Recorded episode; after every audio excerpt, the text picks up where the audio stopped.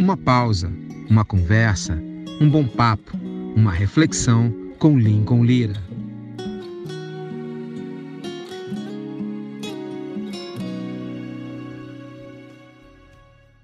Salve, salve galera! Meu convidado de hoje é o grande Sérgio Saaz, que tem uma história belíssima, um grande cantor, compositor, produtor e um cara que tem uma história muito marcada pela fundação e o desenvolvimento de um dos maiores corais que o Brasil já teve, o Raiz Coral.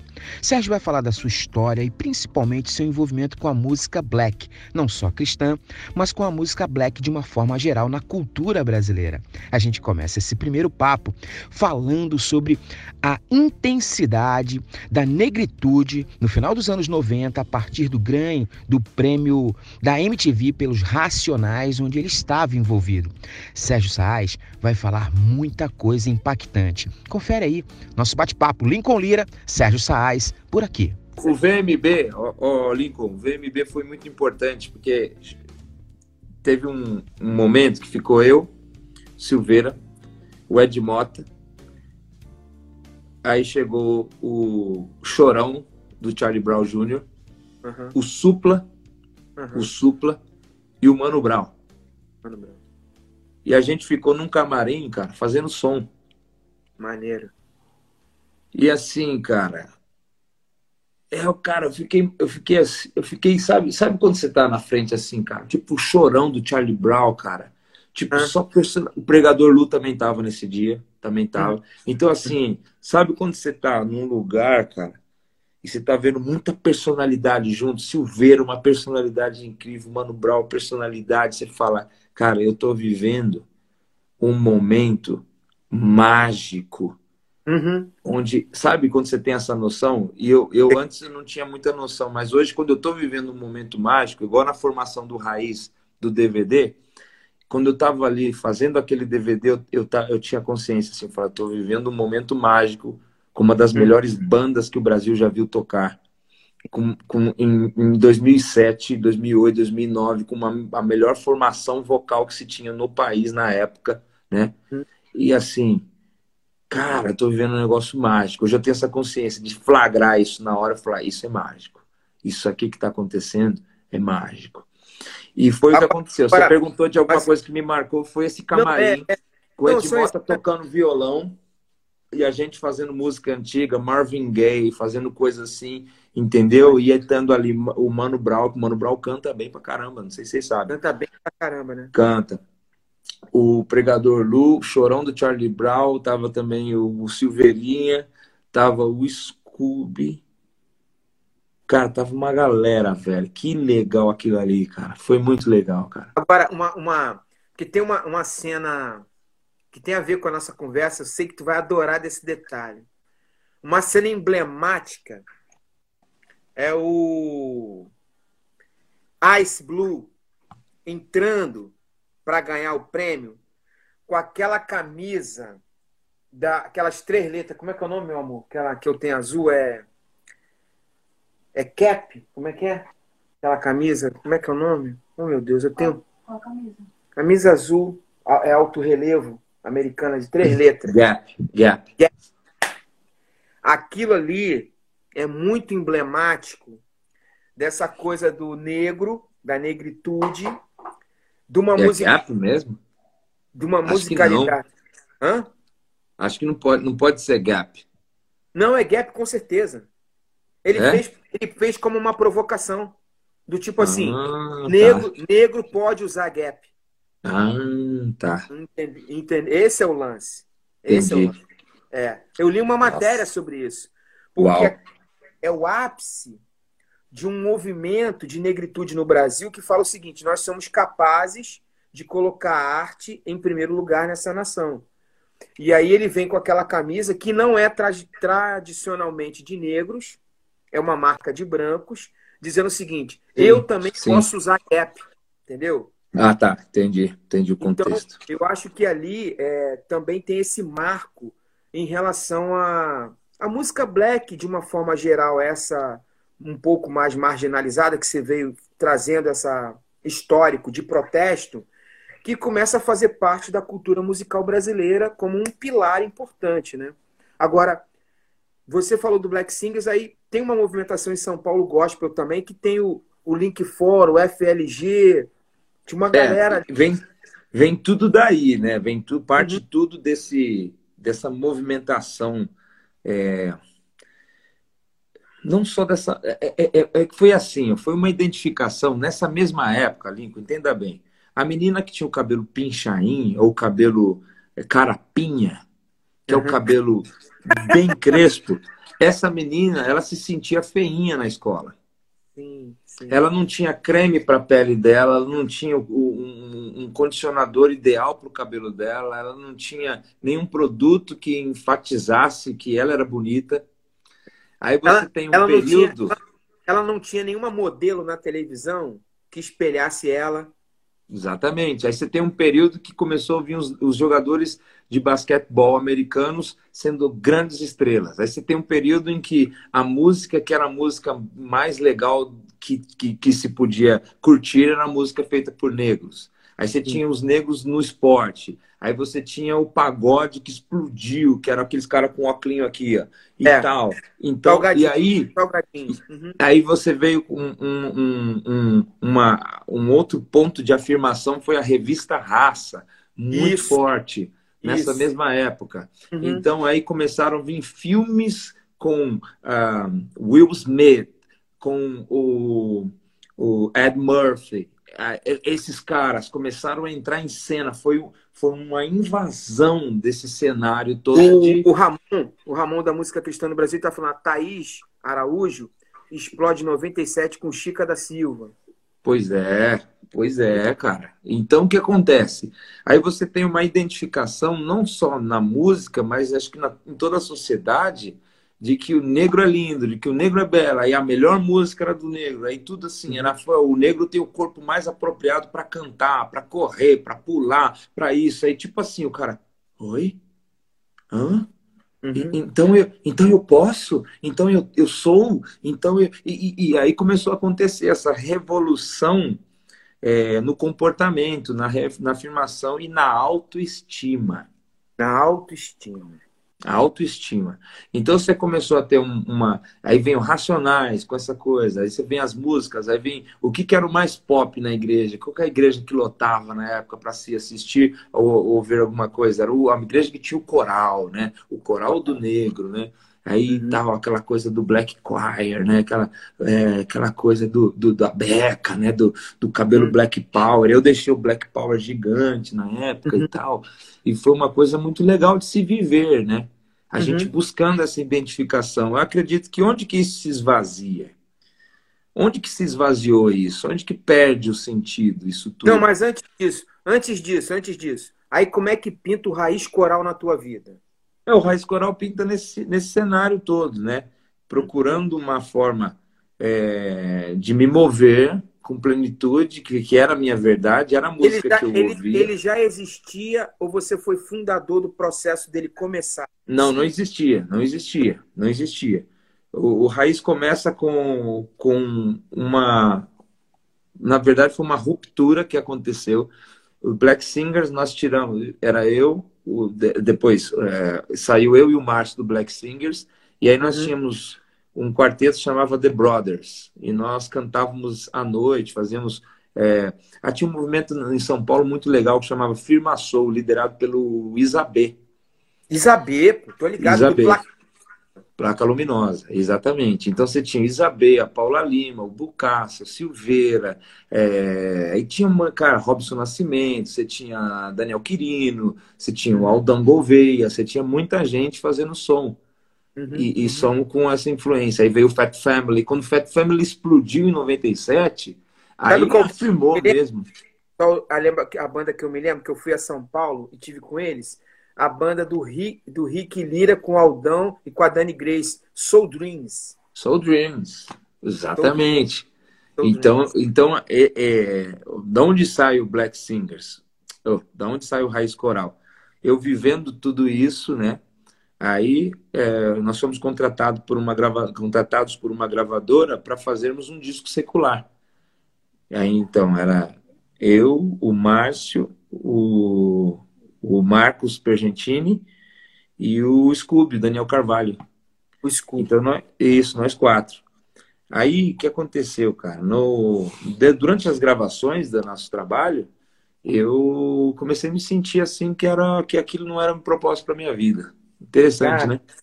Daí eu, eu, eu, rompi com os caras e falei pro Scooby, Scooby, não é isso que a gente vai, acho que não é esse o propósito de Deus para nós. E ele falou, cara, me explica, me faz entender isso daí. Ele falou, cara, vamos orar a Deus e Deus vai falar contigo. E foi dito e feito, Deus falou com ele, também rompeu. E aí a gente começou é, um trabalho, eu falei, Scooby, vamos, eu vou montar.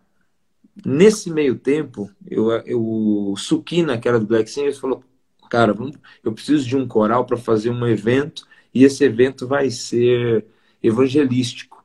Monta um coral para mim, porque a prefeitura vai ajudar, vai ser uma coisa legal e tal. Eu falei, Scooby, vamos começar a fazer, vamos montar esse coral, vamos, vamos, vamos, vamos, vamos, vamos mergulhar nesse propósito aqui, porque, é, cara, a gente não vai ficar parado. E aí a gente saiu de porta em porta, eu tinha, eu tava com uma Brasília emprestada da minha tia, uma Brasília amarela, eu lembro do Mamonas Assassinas, e aí saímos de porta em porta, chamando amigos, conhecidos, assim, para ensaiar, o, fazer o coral, né, que para cantar nesse dia e tal. E a influência do Kirk Franklin, né, eu tinha muita influência do Kirk Franklin, já ouvia muito, né, é, What You Looking For, né, o Kirk Franklin, o Fred Hammond, o Hezekiah Walker, John Pecky, todos esses caras do, do, dos corais americanos. E quem fornecia para gente? Donnie McClurkin. Danny McClurkin, só que nessa época ainda não tinha. E, hum. por quê? Porque esses caras eram um cara James Moore, que era cara da velha guarda. E, e a gente não tinha acesso à internet. O que, que, que, que tinha para nós? A gente esperava alguém trazer uma fita de VHS dos Estados Unidos e aí todos nós fazíamos replicações dessa fita. Até eu tinha dois vídeos cassete em casa e eu punha a fita e gravava uma fita na outra, e ia gravando e gravando e, e fazendo distribuição para meus alunos, para a galera toda. Isso era a nossa fonte de pesquisa, cara. Antes disso, a fonte de pesquisa era o rádio. Então você tinha que ficar ouvindo ali. Quando cantava uma Whitney Houston, aí uhum. você pá, gravava na fitinha para depois poder ouvir direto quando Sim. cantava um, um, Steve Wonder, né? Ou quem tinha o vinil. E, uhum. cara, era, era, um garimpo, assim, muito atencioso. A gente tinha que não podia perder nada. Mariah Carey, esses caras, era, era muito louco. Temptations, né? Commodores, Lionel Richie. A gente ficava ali ou tentando ouvir na rádio para poder aprender, ver como que era, como que eles cantam, como que faz. O Boss to Man, né? É. E, e, e foi um período legal, que a gente tentava aprender a cantar como os caras, né? aprendemos a cantar errado, né, na verdade. E depois, hoje, vem uma. É, a gente aprendeu uma técnica equivocada na época, né? Não sei como nem a gente ainda tem voz, né, para cantar um pouco ainda, mas era, era ali no, no na, na, intuição, né? Ah, quando que nasce o Black, o Raiz Coral? Quando eu faço uma proposta para o Scooby, a gente aposta nisso e sai de porta em porta. Então, chegar uma pessoa, aí, vamos fazer um coral? A pessoa, hã? Coral? Eu não tô afim, não, não tenho rotina para isso, não tenho tempo. Mas você conhece alguém? Ah, tem minha prima, vai lá, mora aqui na rua de baixo, casa número tal. A gente ia lá e falava, ó, dia tal, vamos começar um coral e tal, tal, tal. Ela, a pessoa falou, ah, legal, aparece lá. Aí tal, não sei o quê. Bom, a gente fez uma campanha no primeiro dia, que foi dia 18 de março de 2000, tinham no primeiro ensaio 70 pessoas. E aí Caramba. começou o que, que é conhecido esse como Raiz Coral. Foi esse primeiro ensaio foi aonde, Sérgio? Qual igreja? Foi na comunidade do Evangelho Pleno. Foi um lugar que foi um lugar que eu que eu falei até hoje estava conversando com o bispo Nivaldo, né, que era da, dessa igreja. E, e, ele a gente lembra com muita saudade dessa época. Foi o lugar que o Kirk Franklin veio ao Brasil e foi visitar-nos, né, no E teve uma uma apresentação emblemática que ele convidou o Raiz, né? Uma coisa que, que marcou vocês, né? Ele nos convidou porque ele ficou impressionado com o ensaio, né? Ele assistiu o nosso ensaio e falou: Uau, vocês vão estar comigo hoje à noite? Aí nós falamos: a gente não vai poder estar porque nós não temos ingresso, né? O seu show é ingressado. Ele falou: vocês comigo vocês não precisam de ingresso, vocês são meus convidados. Eu quero vocês comigo e não Lindo. só me assistindo, né? Eu quero vocês cantando comigo.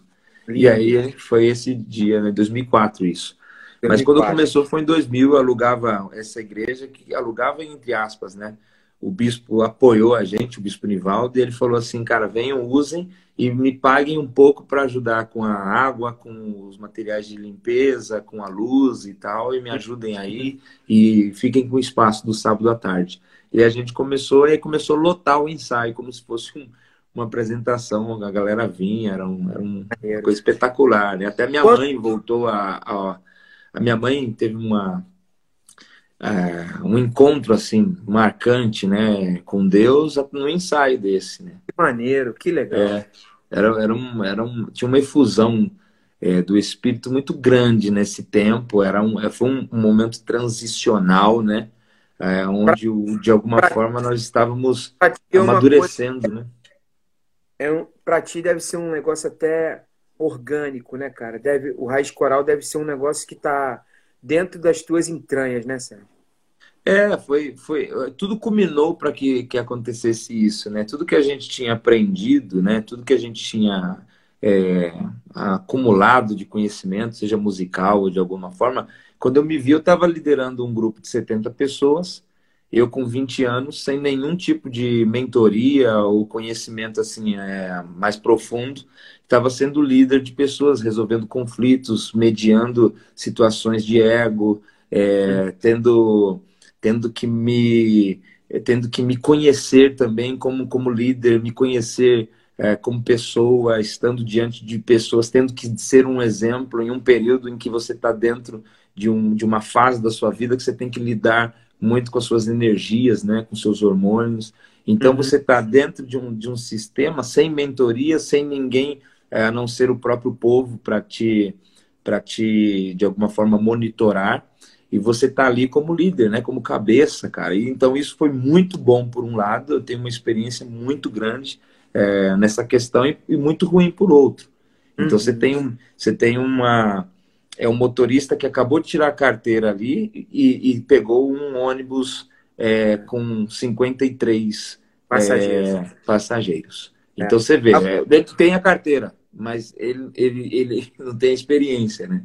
É, ainda mais de conduzir pessoas, né? Agora, é. Sérgio, foram, foram. E aí eu me deparei, Lincoln, eu me deparei com, com a estrutura mental da, da periferia. De fato, foi no Raiz Coral.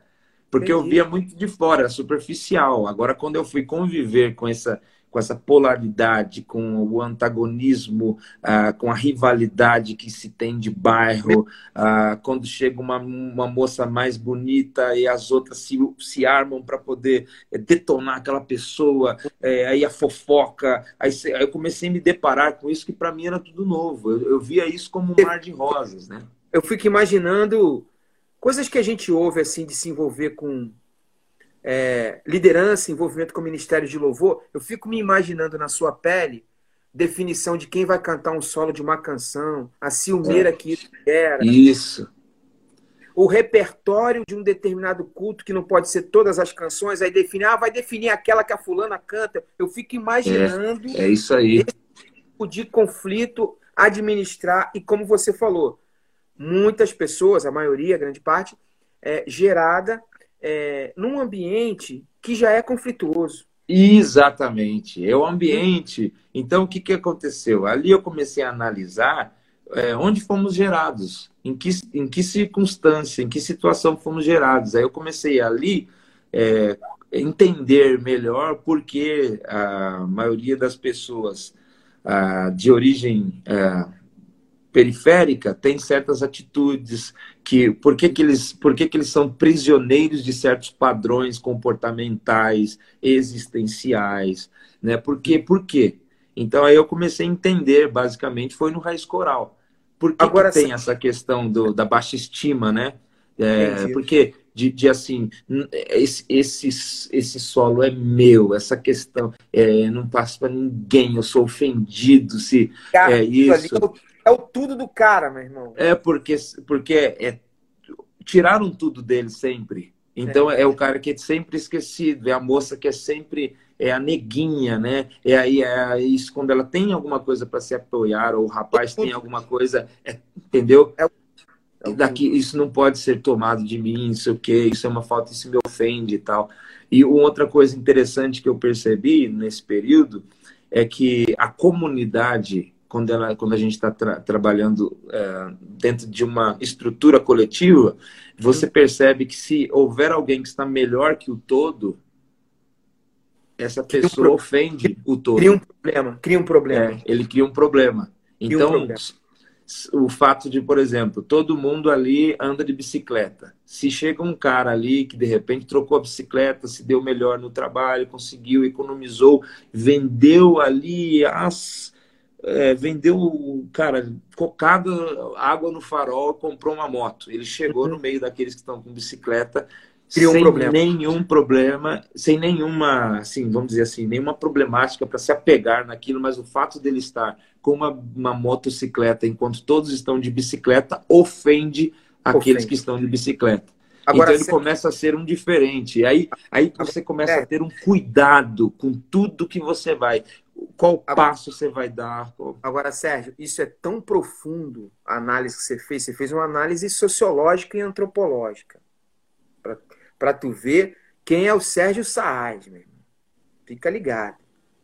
Isso é tão profundo, Sérgio, que você fez no núcleo Raiz Coral essa análise, mas eu compartilho com você que a igreja brasileira ela carrega isso.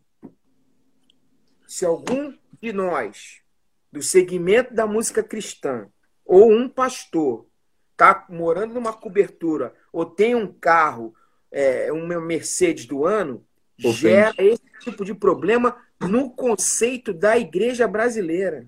A igreja brasileira ela tem um problema com os caras que estão fazendo sucesso.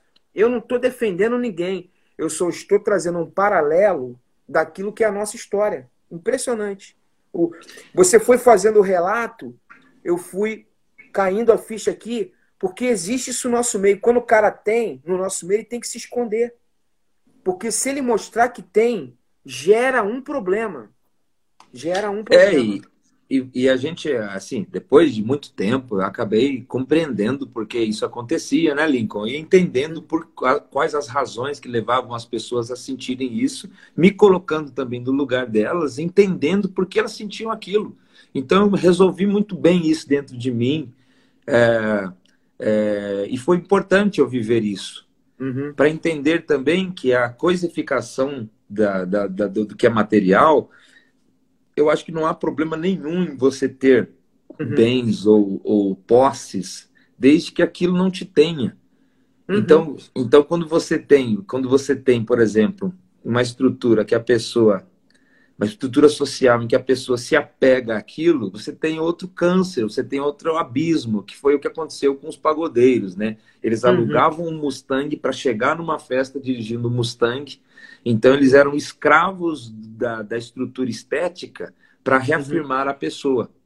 E isso é outro problema. Então é o cara aluga um apartamento que ele tem que todo mês estar é, no malabarismo para pagar, mas para ele falar que mora em tal lugar. Então você Sim. tem o outro extremo da coisa também, que é o que é o mostrar que você tem, né? Antes de Sim. ser, mostrar que sou. Então, é. e, e, e, isso também é uma problemática da periferia, ou seja, a, a ascensão. Quanto que eu fui identificando isso, que isso tudo era uma, uma um castelo construído na areia, foi uhum. quando isso começou, começou a se dissolver para mim. Foi quando eu comecei a entender que essa estrutura se ela não fosse de fato intrínseca, ou seja, essencial dentro de uma essência, ela era vazia.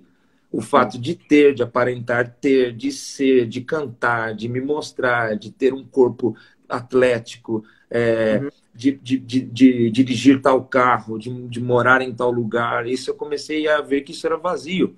E o que, que acabou acontecendo? A perseguição de quem não podia fazer ou ter, ou não nasceu com esses atributos físicos, ou não tinha a condição de estar tendo, vivendo a mesma coisa que um afortunado, ou um cara que lutou por aquilo, criava essa questão do, do, do da ofensa, né?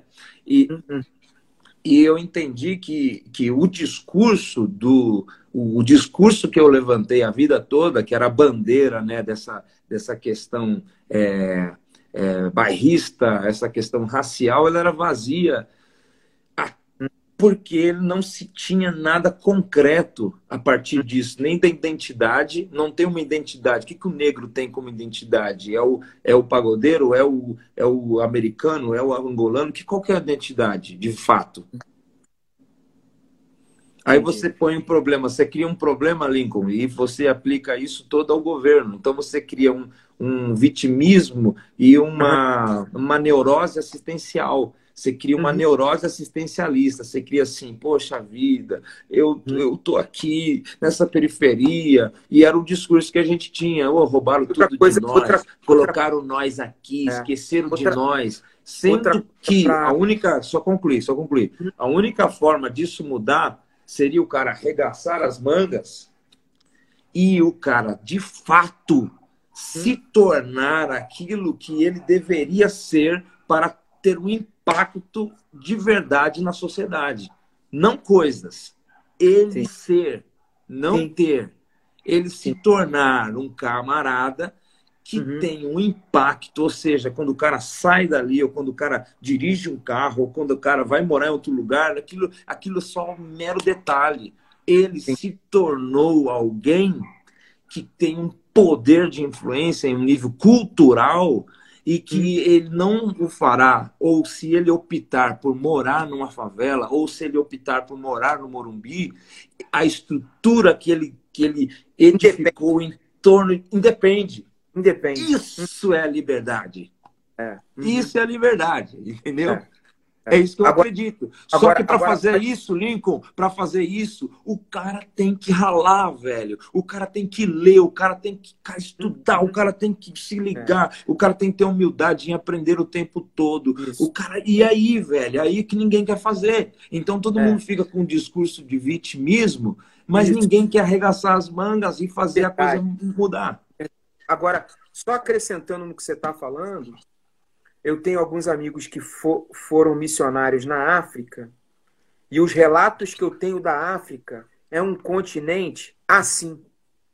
Então, tirando aquele papo, um papo proselitista, que eu já confrontei uma vez o Marco Feliciano num debate, falando que o diabo tem a mão sobre a África, tirando esse papo furado, o que a África sofre até hoje, relato dos missionários que eu conheci. Um, culturalmente riquíssimos. Economicamente, essa cultura que você descreveu aí. Uma cultura vitimista de séculos, entendeu? Que o evangelho, que a, que a capacidade, às vezes, cultural e de acesso à informação, que depende de cada um de nós, é que vai libertar, bicho. É que vai trazer Exatamente. a libertação. Que ela tem um aspecto espiritual, e tem um aspecto natural, efetivo, de uma mudança que tem que partir de dentro de nós, conforme você falou super bem. Agora, Sérgio, eu queria pegar dessa parte que você colocou muito bem, o ápice da história do Raiz Coral, que foi a gravação do DVD Vencedor, quando você queria que você fizesse um comentário à parte daquela super banda, né? Que, por exemplo, quando eu olho para o Thales, o Thales tem o Cacau Santos, quando eu olho para o Eli Soares, que são gigs animais, tem ali o Braguinha e o Fininho. Então, a gig também, a banda que o Raiz tinha, era um negócio assim, era uma plenitude de vocal e de banda, que é como você falou, parece que foi a eclosão de um vulcão, né, bicho? E aquele é. DVD, que é um DVD também que tive a oportunidade de, você sabe, da gente caminhar junto com pessoas que se envolveram e saber de toda a luta, né? O Judson ali, doutor Pedro, a Messi e tal, para aquilo, porque aquilo ali deve ter sido uma, uma segunda guerra mundial na tua vida para acontecer, né, bicho? Porque é tanto talento, é tanta coisa boa, é tanta riqueza que a retaguarda sofre, né? Porque para carregar o peso de grande sucesso, grande talento, grande riqueza, tem que ter uma retaguarda também que pesa. E aí, aí eu queria que você falasse desse ápice do raiz coral na sua vida. É, pois é, a gente teve várias formações no Raiz, né, é, trazendo para essa, essa, essa formação em específico, uma formação que acho que musicalmente alcançou um, uma plenitude do que se podia com material humano na época, né? O que, o que nós podíamos fazer com material humano na época, 2009, 2010, 2011, né, 2012, nós fizemos. Eu construí um auditório, eu construí um, um uh, minha mãe, minha mãe chama aquilo de anfiteatro, mas eu construí um auditório só para a gente ensaiar, porque eu acreditava uhum. desde o começo do Raiz que o ensaio era, para você ter ideia, o Raiz, quando começou, o Lincoln, ele não era de cantores, era de pessoas que tinham vontade de fazer. Vontade de fazer. Entendi. Entendeu? Entendi. Então você vê, você vê, você vê assim, eu vejo talentos é, que hoje eu olho para essas pessoas, eles são talentos grandiosos, acomodados. Não tem vontade uhum. de realizar. Agora, Entendi. quando você tem, já viu aquele carinha que ele é mais ou menos, mas que ele tem uma vontade, cara. Esse, esse faz a diferença. Esse vai. Esse entendeu? Vai. Porque Esse ele vai, vai ele, ele aprende, ele é humilde, ele, ele aprende com o outro, ele pede para entrar, para estar. Eu me ajuda, me, me, me deixa também estar, tá, me ensina isso, me faz, e o cara chega. É. Então, isso é legal. A vontade de fazer, vontade de executar, de realizar, era o que a gente tinha. A gente tinha uhum. vontade. E eu, como um punho de ferro, né? Eu era um cara muito linha dura, muito exigente, fiz muitos punho desafios. De ferro, punho, punho de ferro? É, eu era muito, era muito, eu tive muitos desafetos, né? Tem gente que tem uma imagem minha péssima, porque para gerir um grupo de pessoas, né, com as características que foram tem grandes predicados, grandes qualidades, mas que tinham mazelas grandes também. Então você tem um uhum. cara que tem que tirar o leite da pedra, né? Você tem que pegar um grupo de pessoas que não cantam. Você pode pegar o primeiro disco lá, o Pra Louvar, você vê que o, que o disco todo é em coma. Ele não é um disco afinado, né? Ele é um disco, ele é um disco de verdade ali, pois todo mundo dentro do estúdio cantou aquilo ali. A, a banda que tocou foi a nossa bandinha mesmo. Fomos lá e fizemos, entendeu? Por, por isso, aí, aí que eu falo, Lincoln, você é um cara pesquisador. Você é um cara pesquisador. Uhum. Você vai, vou te falar uma coisa. Você tem grupos que têm uma estrutura musical, Lincoln, que ela é irrepreensível, ela é perfeita. Uhum. Só que o que o Raiz tinha, o Raiz tinha o seguinte, o defeito, o Raiz tinha o semitom, o Raiz uhum. tinha uma coisa que era meia tosca, o acorde batia tônica, terça e quinta. Só uhum. que, cara, a verdade que estava dentro daquilo é muito tá forte. Mesmo. Exatamente. É muito... A gente vivia. Porque aí, porque é o seguinte, é o que falta hoje, Sérgio. Às vezes eu, eu vejo grandes líderes que hoje os caras têm uma, uma preponderância até financeira, os caras têm uma estrutura, mas sabe o que, que eles não têm? Sinergia de banda. Você está me entendendo? Porque uma coisa, você sabe bem isso hoje. Uma coisa é você ter uma banda, uma gig que te acompanha. Outra coisa é um grupo, é uma banda que tem uma sinergia, que tem uma amálgama. E aquilo ali vira uma verdade só. Isso tem uma força violenta. Musicalmente, você vê um Earth Fire, aquilo ali não são músicos reunidos, aquilo é um é, negócio. É, entendeu? É. É, então, é um monobloco, é, né? É um monobloco sonoro e, e é de, um, de, é, e, e, e, não só de músicos, ele é, é, dá para perceber quando você tem uma banda que convive. Ou seja, quando a gente tinha o Link 4, a gente comia pizza junto, a gente jogava bola junto, a gente ia para o cinema, a gente saía para a gente comemorava, a gente estava, quando não tinha nada para fazer, a gente estava junto.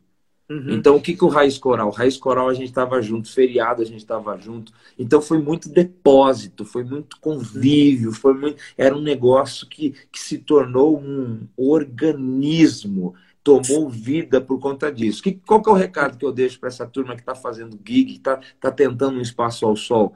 Que tenha uma verdade. Se a tua verdade, se, o, se o que move de fato, não estou falando, não falando no sentido filosófico, se está certo, se está errado, teológico, eu não estou falando. Se o que move o teu coração, se o que você respira, se aquela sua verdade for, por exemplo, um estilo musical que não é popular. Exemplo, Thales Roberto. O cara chegou, se ele me mostra o repertório dele antes de, dele publicar, eu falava, cara, isso não pega. Isso não existe, não tem como. Eu, entendeu? Eu, não eu, é. Só que era a verdade tão grande do cara. Ouvi várias incontestável. Grandes pessoas importantes do nosso segmento falar assim: isso é música segmentada, isso não vira. Isso não Exatamente. Vira. E foi uma explosão, como aconteceu com o Raiz. É que o Raiz pegou um período que não tinha internet. Aí logo depois vem a internet, mas foi um período assim que poucas pessoas tinham acesso, não tinha o celular na mão de cada um. Então era um uhum. negócio assim que não, não teve aquela, aquela é, representatividade virtual por conta disso na época. Senão seria uhum. uma coqueluche de fato, como foram outros é, que, que, que, tiveram essa, essa exposição né, no, no mundo virtual. O que, que aconteceu, cara? O que, que acontece, concluindo esse recado que eu deixo? Se você tem verdade, se aquilo que move o teu coração é o que você respira, é aquilo que você que te move de verdade, aquilo vai ter um espaço sempre, independente se, se não seja a música que seja popular ou que todo mundo escute, mas se tem verdade, ela tem vida. E onde tem vida, ela vai crescer, ela vai, vai, vai contagiar, entendeu? Era o nosso caso. E foi por isso que, que o Raiz Coral, você vê que até hoje a gente falar sobre isso, eu vou lembrando das coisas, e foi um, um momento ali. Outra coisa importante do Raiz foi a oportunidade de pessoas que não eram nada, que eram semi-ninguéms, se tornarem personalidades da música. Pessoas que, às vezes, por exemplo, Tom Carf, ele era um cara que ia ao ensaio do Raiz para acompanhar a irmã, que era a Karina. e hoje você vê uma referência uma referência. Podemos dizer, sul-americana. É. Então você tem várias pessoas que hoje, você tem a Simone Brown, que é que trabalha na Globo, que você vê que gente cantando por aí em altas horas, você vê é, essa o Scooby, né, no Toque no Altar, você vê o Pantro, né, Daniel Ribeiro, entre outros cantores que tomaram que tomaram Max. proporções, Renato Max, você vê uh, hoje a Paloma formação estou falando, mas você vê Paloma Posse, né, com 103, né, o, você vê, interessantíssimo, né, cara? Você vê a possibilidade. Aí vamos para os músicos. O, o, Leonardo Gonçalves passou pelo Raiz, não passou? Sim, ele não foi, claro, o componente, mas ele frequentava os ensaios e os ensaios eram um ambiente embrionário para ele, em que ele podia é, testar ali o, o, seu potencial vocal, né? Ele podia abrir ali a, aquela voz plena dele ali e todo mundo aplaudia e, e aquilo, cara, foi um, um laboratório para ele, né? Foi, foi o Léo foi um dos grandes entusiastas do Raiz Coral. Ele foi um dos produtores, né, editor, né, do, do, do para louvar o primeiro CD, né, que deu voz a todos nós, né, no cenário evangélico. É, foi o solista do Jesus Meu Guia É, e depois, antes disso, nós fizemos um dueto chamado Creio em Ti. Foi um dueto que, para a época, foi muito. É, foi é, surpreendente, né, para a época, né? É, hoje eu ouço com vergonha, mas na época, assim, eu falava, na época foi muito legal. E uhum. ele foi um grande entusiasta, assim. E, e, e o, que, o que expôs o Léo para o mercado evangélico foi a interpretação fantástica da música Jesus Meu Guia É, né? Uma canção americana, né? Michael Lidner, eu fiz o arranjo. E uhum. ele é, foi o grande intérprete dessa música, né? O cara fantástico, que aí onde, onde saiu, aí onde teve referência para as igrejas evangélicas, porque a Sim. Assembleia de Deus ela estava entupida, vamos falar a verdade.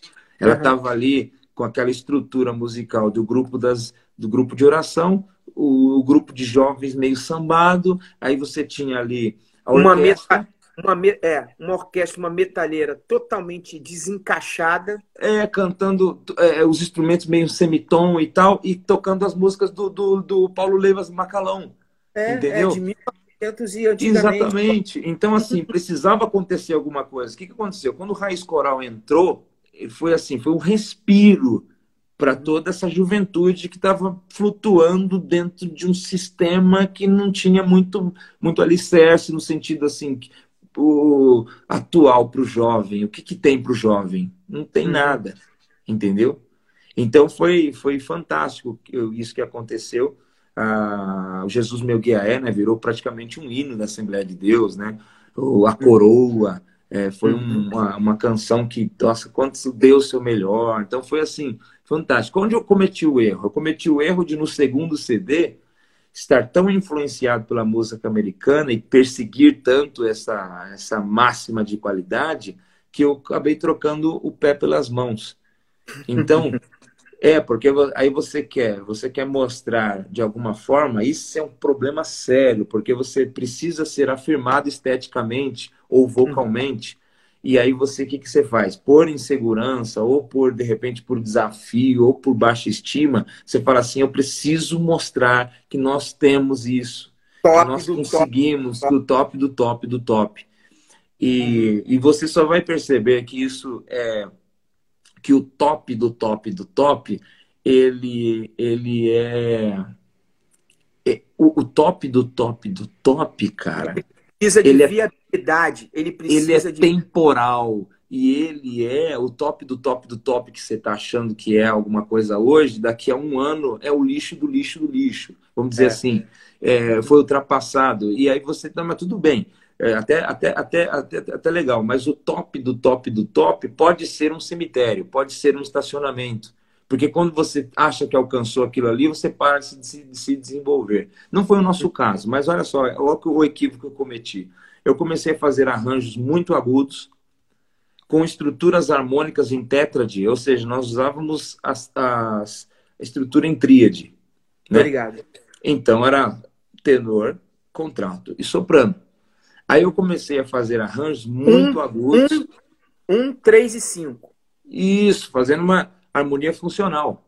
É, todo mundo conseguia entender, era fácil das igrejas ensaiarem e tal.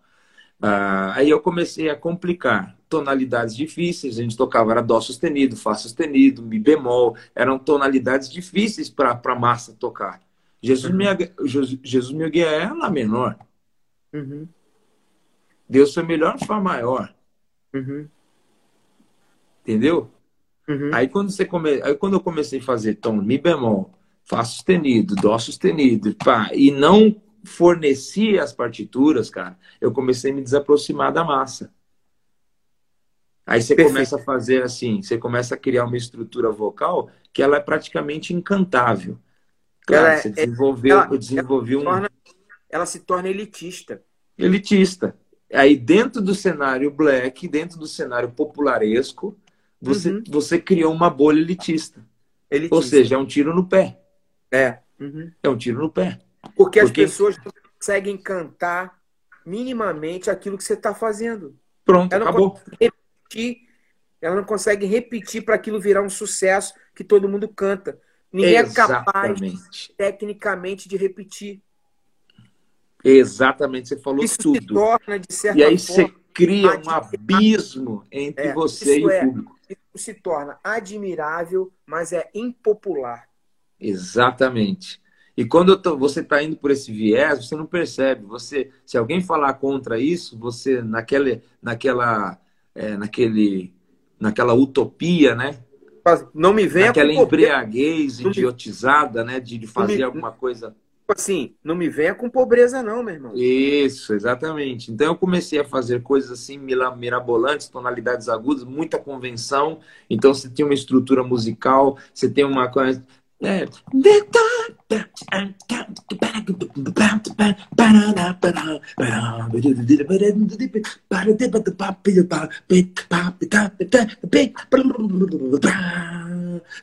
É difícil do cara ensaiar isso para tocar na igreja. É. Tem gente que até consegue, mas é uma igreja lá, outra cá. Tá, tem exceção. Aí você criou o quê? Um, você criou um hiato, você criou um abismo entre uma você barriga. e o público e a massa, né, cara? Uhum. E, e, quando isso acontece, aí você está em queda livre e não está percebendo. Você acha que você está subindo, na verdade você está subindo para baixo. E, e, e, aí a estrutura toda musical, mas aí nesse, nesse meio eu não estou nem aí para nada. Vamos fazer nota, vamos fazer harmonia aí chegou ao ponto de a gente fazer o DVD, que era um dos. dos um, do, até de ter amigos que brincam comigo, o DVD dos intocáveis, né? Porque é difícil tirar uma música, né? Você tem estruturas musicais ali com, com 40 acordes, né? É uhum. impossível tocar. É, é, 40 acordes, estruturas harmônicas ali, o cara tem que ficar, ó, meu, e, pô, e aí, o que, que é? Uhum. O que, que tá na voz ali e tal? E, e, isso, cara, eu acho que, que é você. É você desmocratizar, se tem essa palavra, cara, é, de, democratização da música é. e faz o contrário disso. Um lugar, é, isso, sabe, isso é muito semelhante. Desdemocratizar a música, né, é, cara? Isso você... aconteceu, isso aconteceu, se você vê os filmes clássicos dos ícones do jazz, isso aconteceu com o jazz, assim.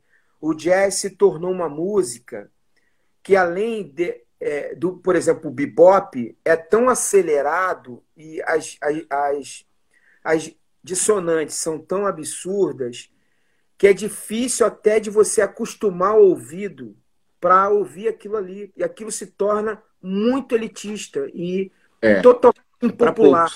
É para é, poucos. Pra, até para ouvir, Sérgio. Chega num nível que é para poucos que conseguem entender o que está acontecendo. O outside, por exemplo, os caras tocarem fora do tom, chega num nível que só alguns ouvidos conseguem se adaptar. Então, é, realmente é um caminho, às vezes, sem volta, né? Mas aí eu queria que é. você falasse. Agora sim, agora só concluindo esse, esse, esse, esse período, foi ótimo por outro lado, por quê? Porque a gente teve esse campo fértil para aparecerem caras brilhantes como o Braguinha, como Fininho, uhum. como o Davi Amâncio, como o, o, o, Abel Teclas, entendeu? Como Cacau Santos, uhum. você entendeu? Como Paloma Posse, como Rodolfo Custódio, como Mari Rocha, como essa turma que são caras fora da curva. Uhum. uhum. Você entendeu? Entendi. Então você tem, você tem um, você tem um lado que é a gente analisando pelo lado de fato é, mercadológico, né, comercial, né, ou até uma estrutura de fato é, coerentemente para que as igrejas cantassem. Então a gente tem esse lado e tem um outro lado que é que é você dar corda mesmo para essas feras, né, que saírem fazendo é, é porque andando para eles quiserem. Os caras foram capazes de te acompanhar nessa viagem, eles eram verdadeiros astronautas, né? É, e eram caras que estavam topando tudo, né? Tipo, era uhum. muito talento e eu não tolia ninguém, eu nunca toli ninguém. Eu sempre exigia mais, eu sempre fui aquele técnico que estava puxando o melhor do cara ali. Nunca toli o cara, ó, vai mais devagar aqui. Não, cara, mete-lhe nota, vai para cima, faz o seu melhor e põe para derreter. Então era essa, essa estrutura, né? É, é, é, era um festival, a gente não tocava com VS, era tudo de verdade, era o time, ah. É o ritmo, o fininho é um, é um relógio, né, cara? Tocando, né? Ele é um relógio, né, cara? Um cara fantástico, né? E, e assim, no primeiro CD, a gente tinha um cara no, na produção que era o Paulo Santana. Uhum. Que o Paulinho Santana, ele é um gentleman, né? O Paulinho Santana ele é rebuscado, ele tem uma, ele é minimalista. Se for preciso trocar três acordes, mas de forma brilhante, ele faz assim, saca? Então você tinha essa coisa mais próxima da, da massa, né? Uhum. E eu quando eu toco, eu toco no simples, né? Eu, eu faço a estrutura, eu crio, eu gosto de ouvir o acorde, o power uhum. chord, né, cara? Eu gosto de ouvir né? Do mesmo jeito que eu gosto de ouvir o Take Six entortando, eu também gosto de ouvir o Bolacha. Eu gosto, cara. Então é um negócio assim, é, que a estrutura das composições foi mudando, foi mudando os arranjos. Eu comecei a escrever mais torto, comecei a escrever coisas mais difíceis, comecei a escrever músicas com letras maiores, né? E, e depois que eu fui perceber aonde eu estava chegando, né? Entendi. Agora, Serginho, é, caminhando assim para para a gente tentar terminar, que eu queria muito ouvir, o principal vem agora. Veio tudo isso para me te fazer uma pergunta, né? Aí vem o ápice do raiz. Aí eu Quero mandar um abraço pro Mr. Pingo, que eu vi ele aqui subindo. É, o Mr. Pingo. Passou por aqui o Esdras Galo. Esdras Galo. Esdras Porque o Esdras está de ministra também numa banda tipo Renascer Praise, é um trabalho parecido com o teu no Raiz, né, cara? Nossa, cara, imagina, porradeira. Só. Você imagina, né, velho? Pancada só, só, só jab direto, jab direto. E, mas Caio eu, Bandeira, eu, eu, Caio Bandeira tá aí também, ó. Caio é. Bandeira. Eu tô meio cego. Olha o Mr. Pingo aí, ah, o Mr. Pingo. É. Um abração pra turma aí, Brasília, todo é. mundo. Fernando Monteiro, Fernando Monteiro, olha aí, ó. É o Esdras Galo. Olha aí, galera toda. Ao Thales. Ao Thales. Meu amigo de, do Espírito Santo, cara. Manel Thales é... Roberto Thales Sax. É, esse camarada toca muito, um feeling impressionante. Maneiro. O Toledo aí também. A Miguel, gente conversou isso tudo para mim te pegar na curva do seguinte. Aí eu te conheci, pô, a gente teve uma relação bacana. Me lembro da gente estar tá conversando ali no escritório, falando de Maxwell. Aí você me explicando Uau. aquela coisa do ar, porque o Maxwell tem uma coisa do ar, né? Eles enchem de ar, menos voz e mais ar. Aí eu, caramba, bicho, esse cara é fera demais, cara. E um dia eu vi você tocando teclado, falei, pô, cara. Aí você começa uma carreira saindo do raiz e começa a estruturar sua carreira solo. Aí você começa a tentar uma identidade ali. Aí, de repente, aí vem a pergunta. Vem uma ruptura, uma ruptura. É o nome que eu dou. Vem uma ruptura com a black music. Vem uma ruptura, vem um chapéuzão, parece da polícia australiana Vem a estética da barba. Texas, Texas, Texas. Texas. Arizona e Texas. Arizona. Aí vem um clipe que parece estar tá no Canyon. É, aí vem aquele, aquela região, uma região meio árida. Aí parece que houve uma mudança em todo o Sérgio Saaz, meu irmão. E é disso que eu quero que você fale. Eu quero que você fale o que, que aconteceu, meu irmão que eu olhei assim, teve um dia, teve um dia que eu olhei, aí tava escrito Sérgio Saad. Falei, não, esse não é o Sérgio Saad, não, tá maluco? Aí, é ele mesmo? Rapaz, a barba dele parece de um profeta judeu. Será que ele voltou pro, pro, pros adventistas? Ele é judeu de novo agora? Rapaz, aquele chapéu, aquele chapéu não é de black music. Cadê as roupas de basquete? Ele meteu uma bota. Que bota é aquela? Rapaz, aquilo é uma bota que parece do crocodilo Dandy. O que está acontecendo? Aí eu vi uma qualidade top, que você sempre tem essa característica, mas eu vi uma estruturação diferente. Eu queria que você falasse sobre isso, cara. É, vai ser pouco tempo, hein? Vai ser vai pouco ser tempo para a gente tempo. falar então, disso. Mas, ó, não, você primeira dá, então, coisa. Você dá uma medida sintética e a gente fica com a promessa de fazer uma outra. Ó, antes de, antes de, de começar a falar disso, eu quero mandar um abraço para o Fernando Muculucus, que está assistindo a live aqui lá dos uhum. Estados Unidos. Fernando Muculucus foi, foi o presidente da ABBM em São Paulo.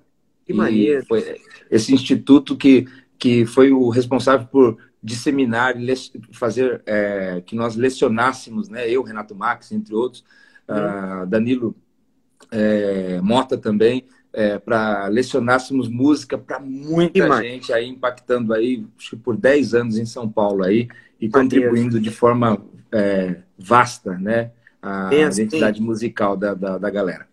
Ah, ele está morando em é é Boston agora, dele? em janeiro eu tive com ele lá. Como é que é o nome dele? Fernando Muculucus Ferris Back. É um dos grandes também. Ele foi um dos grandes responsáveis, fez muitos eventos em São Paulo, foi um dos caras que fez muitos eventos. Quero mandar um abraço para ele, para Cris, para todo mundo é, que, que, que, lembra dessa época da BBM, que foi fantástico. Eu tenho muita saudade desse tempo. Pietro, Voltando agora. O Pietro, vamos... o Pietro, super participativo, falou que estudou lá. Ah, muito legal. Olha o tempo bom, cara. passo lá na Rua Estela com muita saudade. Uh, Lincoln, veja bem, ninguém muda. Primeira coisa, tá? O conceito de mudança, ele, ele nunca, se for de verdade, ele não acontece como um passe de mágica. As pessoas vão mudando. Só para você ter uma ideia quando você está vendo essa estrutura, eu, eu, eu às vezes sou levado a pensar o que está acontecendo na cabeça das pessoas quando me veem hoje. Ah, uhum. Ah, e, e, eu me ponho no, no lugar da, da, galera e por isso que eu vou, vou, fazer, vou tentar ser mais claro possível, ok? Uhum. Ah, nos Estados Unidos, você tem uma estrutura da mídia que, que atualiza a, quem você está sendo a cada mês. Por isso que a uhum. estrutura do single hoje é muito bem vista. Por quê? Porque você vê a Beyoncé escrevendo um disco logo após descobrir as traições do Jay-Z. Então ela escreve um disco falando daquilo que ela está vivendo no momento. Uhum. E, e, e, aí você tem uma estrutura que um camarada, por exemplo, você vê o Justin Bieber na época escreveu um disco e depois ele não lança o disco porque aquele disco não era mais ele. Caramba. Então é, essa essa essa essa mutabilidade é, artística é, ela ela está muito rápida. Agora o que, que aconteceu comigo? Eu não mudei se para você ter uma ideia, eu, eu cantei essa música, Fome de Deus. A Fome de Deus eu compus em 2005. Entendi. Isso já estava dentro de você. A Bem Ali eu escrevi em 2009. Bem Ali eu gosto pra caramba. Se Meu Povo eu escrevi em 2009, antes do DVD do Raiz. Entendi. Em 2010 eu fui para a Inglaterra para estudar Irish, para estudar celta, para estudar música irlandesa, pra, fui para fui, fui o anglo-saxônia, fui para o mundo celta, comecei a ouvir, comecei a entrar no pub, curtindo muito, entendeu? essa estrutura do, do YouTube, essa, essa coisa do Newsboys, essa pulsação é, tu tá ligado aqui, britânica. Ó, Tá ligado que aqui é. tem sangue irlandês, né, meu irmão? Ah, você tem o. Você tem Celta aí no, no sangue? Fica ligado, meu irmão, fica ligado, rapaz. Tá vendo, cara? O cara é. E aí eu acabei descobrindo que a parte melismática ela não vem só do, do, da, do árabe. Porque a estrutura melismática que o negro faz nos Estados Unidos é uma herança, é uma herança celta e não só do árabe. Entendi. Entendeu? A uhum. estrutura uhum. melismática do cara fazer nota e fazer, não é porque eu.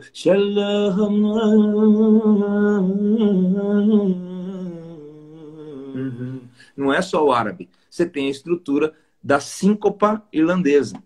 Maneiro. Que, hum. que é a estrutura melismática deles, ele, o, o, lógico, né, com a habilidade vocal e a mobilidade glótica, fez com que eles cantassem de forma mais brilhante, até mesmo é, se tornou a marca da, da música negra. Né?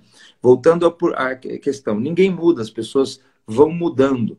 Ou seja, você tem um, um período, uh, existe um quando a gente fala, lógico, de, de canções com, com temática. Então você tem um tema, por exemplo, esse ano eu ah, o Covid fez com que eu escrevesse mais canções de esperança. Então eu vou lançar um disco falando só de esperança. Ano que vem, é, sei lá, mudou toda a situação. Então essa essa questão da esperança ela, ela não tem não está mais em moda. O mundo não está mais em colapso. Então uhum. agora eu tenho que falar de quê? De outra coisa. Então uhum. agora sim, quando você fala de um estilo musical, eu sempre escrevi canções. E quem me conhece de perto sabe que eu sempre gostei muito do country. Sempre gostei muito, sempre bebi na fonte, mas não tive oportunidade de assumir isso, porque eu estava tão dentro, tão dentro de uma estrutura estereotipada como black e me uhum. rotularam tanto com, com isso, e esse era o meu era o meu way, né? era o meu track, né? era, era a forma com que todos me viam, né? E, uhum. e que, e mesmo assim, se eu cantar uma música tradicional, eles vão, a pessoa já automaticamente vira a chave e fala, é soul, é black. Uhum, então, uhum. por quê? Porque eu fui estigmatizado e rotulado. Aí Jesus tem um encontro com um cara chamado Nicodemos. E ele manda Nicodemos desconstruir todo aquele conhecimento dele, né? E aí Jesus vai mais fundo. Jesus fala assim: sabe como é que é isso? É igual o vento. Pô, Sérgio Sais, tu já pensou sobre o vento? o vento, até hoje, nego não sabe como ele nasce, para onde ele vai, que direção ele toma.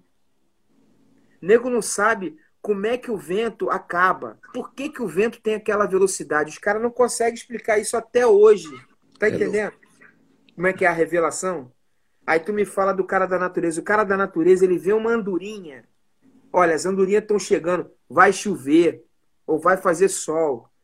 Ele vê o cair de uma folha e fala assim, ó, essa velocidade do vento significa isso. Vai mudar de estação. Vai mudar de estação. Ele vai mudar de lua. Solo, ele toca no solo, ele fala, pô, aqui vai acontecer isso assim, assim, vai fazer sol, fez sol, não fez, não sei o que, não sei o que lá. Tá entendendo? Então, todo o conhecimento que a humanidade adquiriu tecnológico, tu vê a condição que a gente está hoje. Todo mundo dentro de casa, que não pode nem dar um abraço com uma pessoa ali na rua. Toda a tecnologia que a gente tem, todos os laboratórios, todos os computadores, todos os transportes, todo o avanço na logística, tudo não consegue fazer com que a gente saia de casa. Meu Deus. É muito louco isso, cara. É muito louco. É, Mas... cara, e a, e a, gente acaba entendendo, né, que, que isso, Lincoln, não é nada novo, né? Não tem nada novo debaixo do céu. Uhum. A gente percebe que essa essa provocação para que nós sejamos escravos da alma, ela acontece é a primeira é a primeira tentativa uhum. é, argumentativa do, da serpente é para que de fato Eva se torne é, dona do seu próprio nariz, perdão, dona do seu próprio nariz, né? Se você comer, você será como Deus, você será conhecedora do bem, será como Ele, né? Será conhecedora do bem e do mal. Aí começou tudo. A estrutura egóica, ela nasce no, no Jardim do Éden. Ela é onde, onde ela prefere. É, não, não, não acredito que foi a primeira vez que ela teve essa conversa, né, com, com Samael, né, pela mitologia hebraica, né, ou pelo livro de Enoch, né? É, a antiga serpente, né? Não acredito uhum. que seja a primeira vez. Eu acredito que existiram outras tentativas de convencê-la, né? Entendi. Então, então, em um determinado dia, né? Que a Bíblia até aponta dias assim como dia mal, né? Eu já fui vítima do dia mal. Em um dia em que você está mais suscetível por algum motivo ou por uma, uma condição é, psicológica, você está mais suscetível a, por uhum. exemplo, a xingar alguém no trânsito, a, a gritar com, a tua, com o teu filho. Você está neste dia a arrumar uma confusão com o teu vizinho. Uhum. É, nesse dia é um dia que você está possivelmente, ou num, num dia você está com hormônio à flor da pele e, e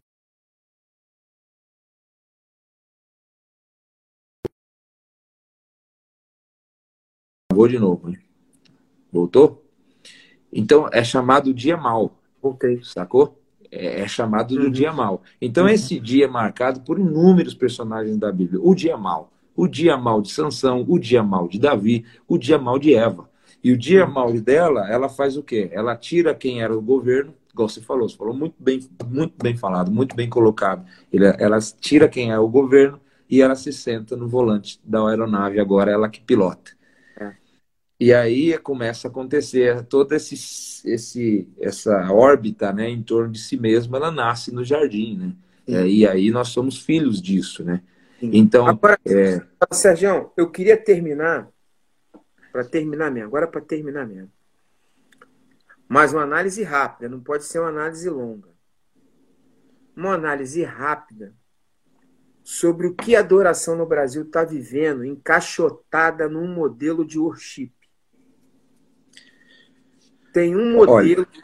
tem um modelo de worship que ele está representando a maioria do que está sendo produzido. É, mas isso daí, ó.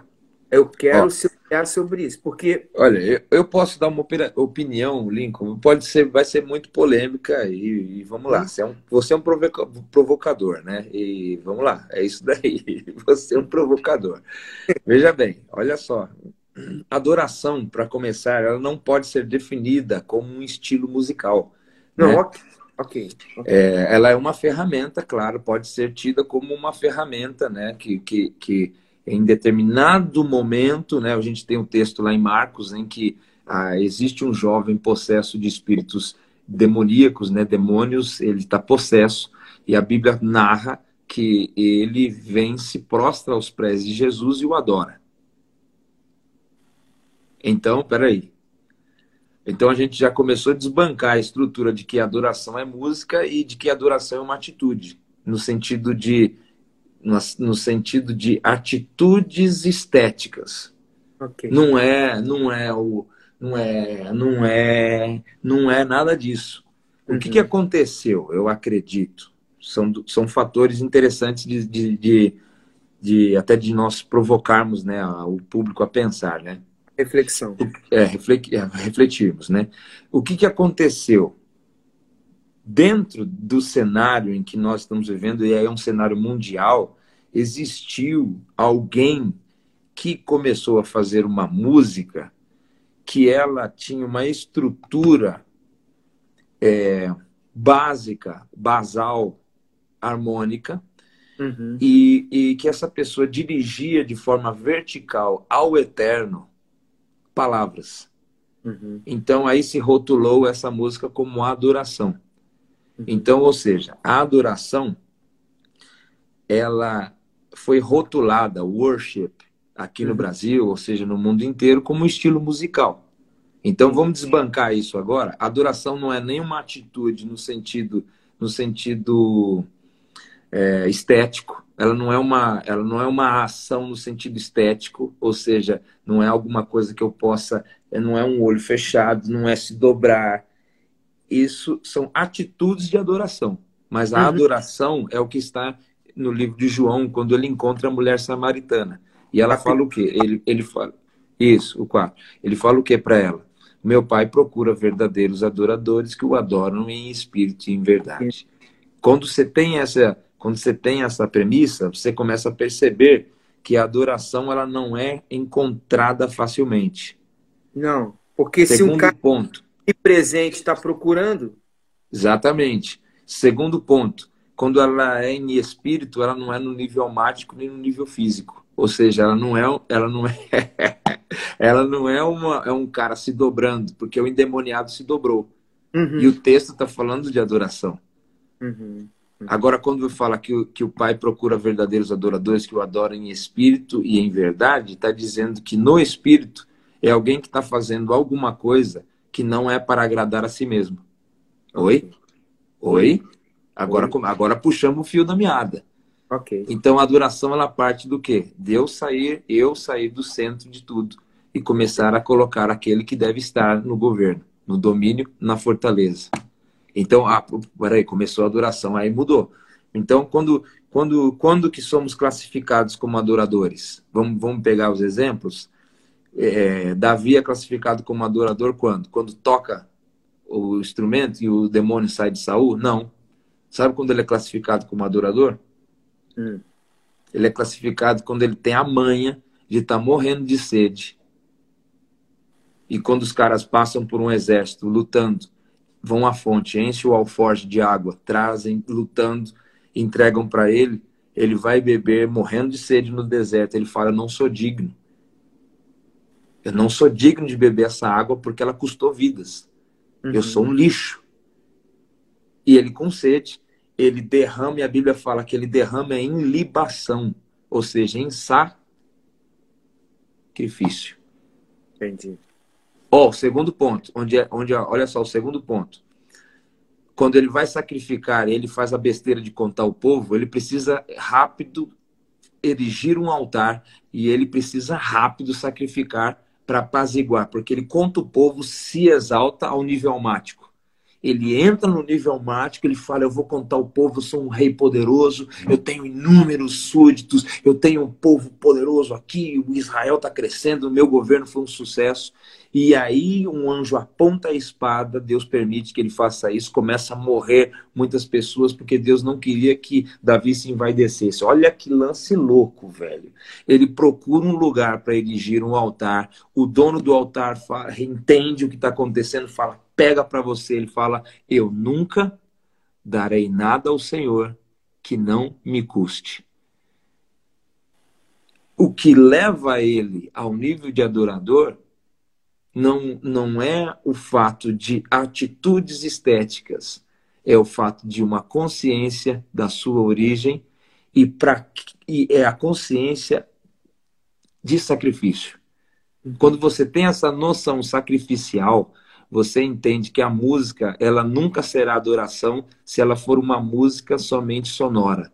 Ela vai ser música de adoração quando ela, ela tiver sacrifício.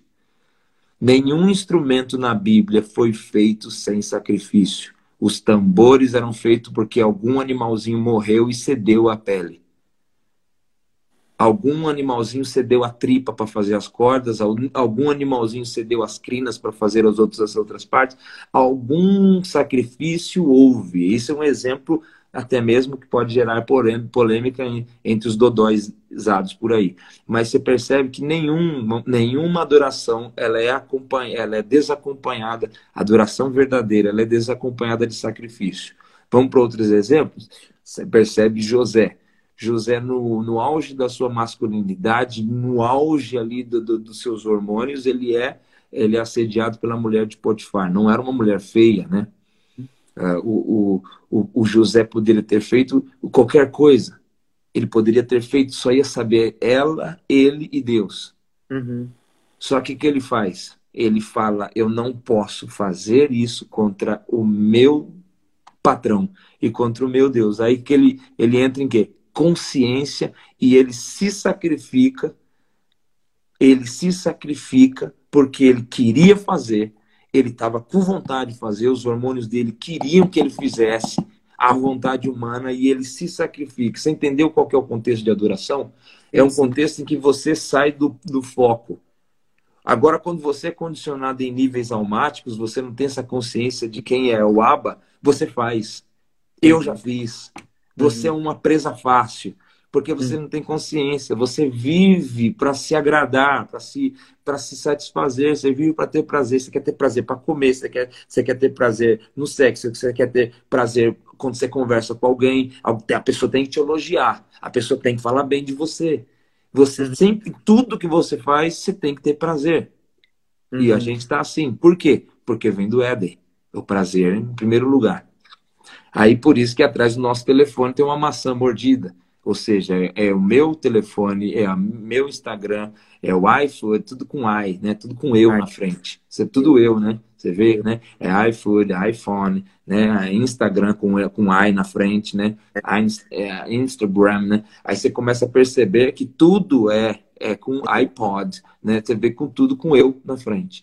E, e, isso vem do Éden. Por isso a alusão, lógico, a maçã mordida e a gente começa a perceber que isso não é uma coisa é, não é uma coisa por acaso, é uma coisa que está bem pensada. E nós somos os ratinhos do laboratório andando, correndo nas esteirinhas lá, igual os idiotas, né? Achando. Matrix. Matrix. Cara, a gente não pode entrar nisso. Tem muita gente que não está preparada para escutar isso ainda, mas, é. mas vai precisar escutar. A gente marca outra para falar disso. Isso Você... é legal. Isso mas, é assim, legal, Lico. Parceiro, Você... brother, eu vou te falar, eu nunca fiz uma live assim, velho. Cara, você... velho. Sérgio, você é um cara sensacional, cara. Que é isso, cara. Você é um provocador, cara. Eu falei coisa que eu não podia ter falado. Não, você vai tá cavucando. Quando eu tô vindo, Elenco, eu tô vindo com milho, você já tá indo com a broa, meu irmão. o teu forno é turbinado, ele que fez a broa.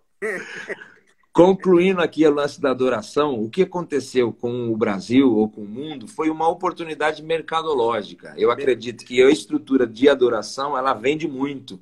Ela é, uma, ela é o novo. Lincoln, todo, tudo aquilo que é novo, você percebe que maiores, as maiores estruturas industriais, eles sempre colocam novo nas capas, nas embalagens. Não mudou o produto, só mudou o design ou a cor da capa, da, da, da embalagem, eles põem novo, novo homo, nova Doriana, novo não sei o quê. Por quê? Porque o novo faz a cabeça da turma. Então, uhum. o que, que acontece? O ser humano é um idiota, cara. A gente é muito burrinho. Então, o que acaba acontecendo? O worship foi o quê? O worship foi o novo. Uhum.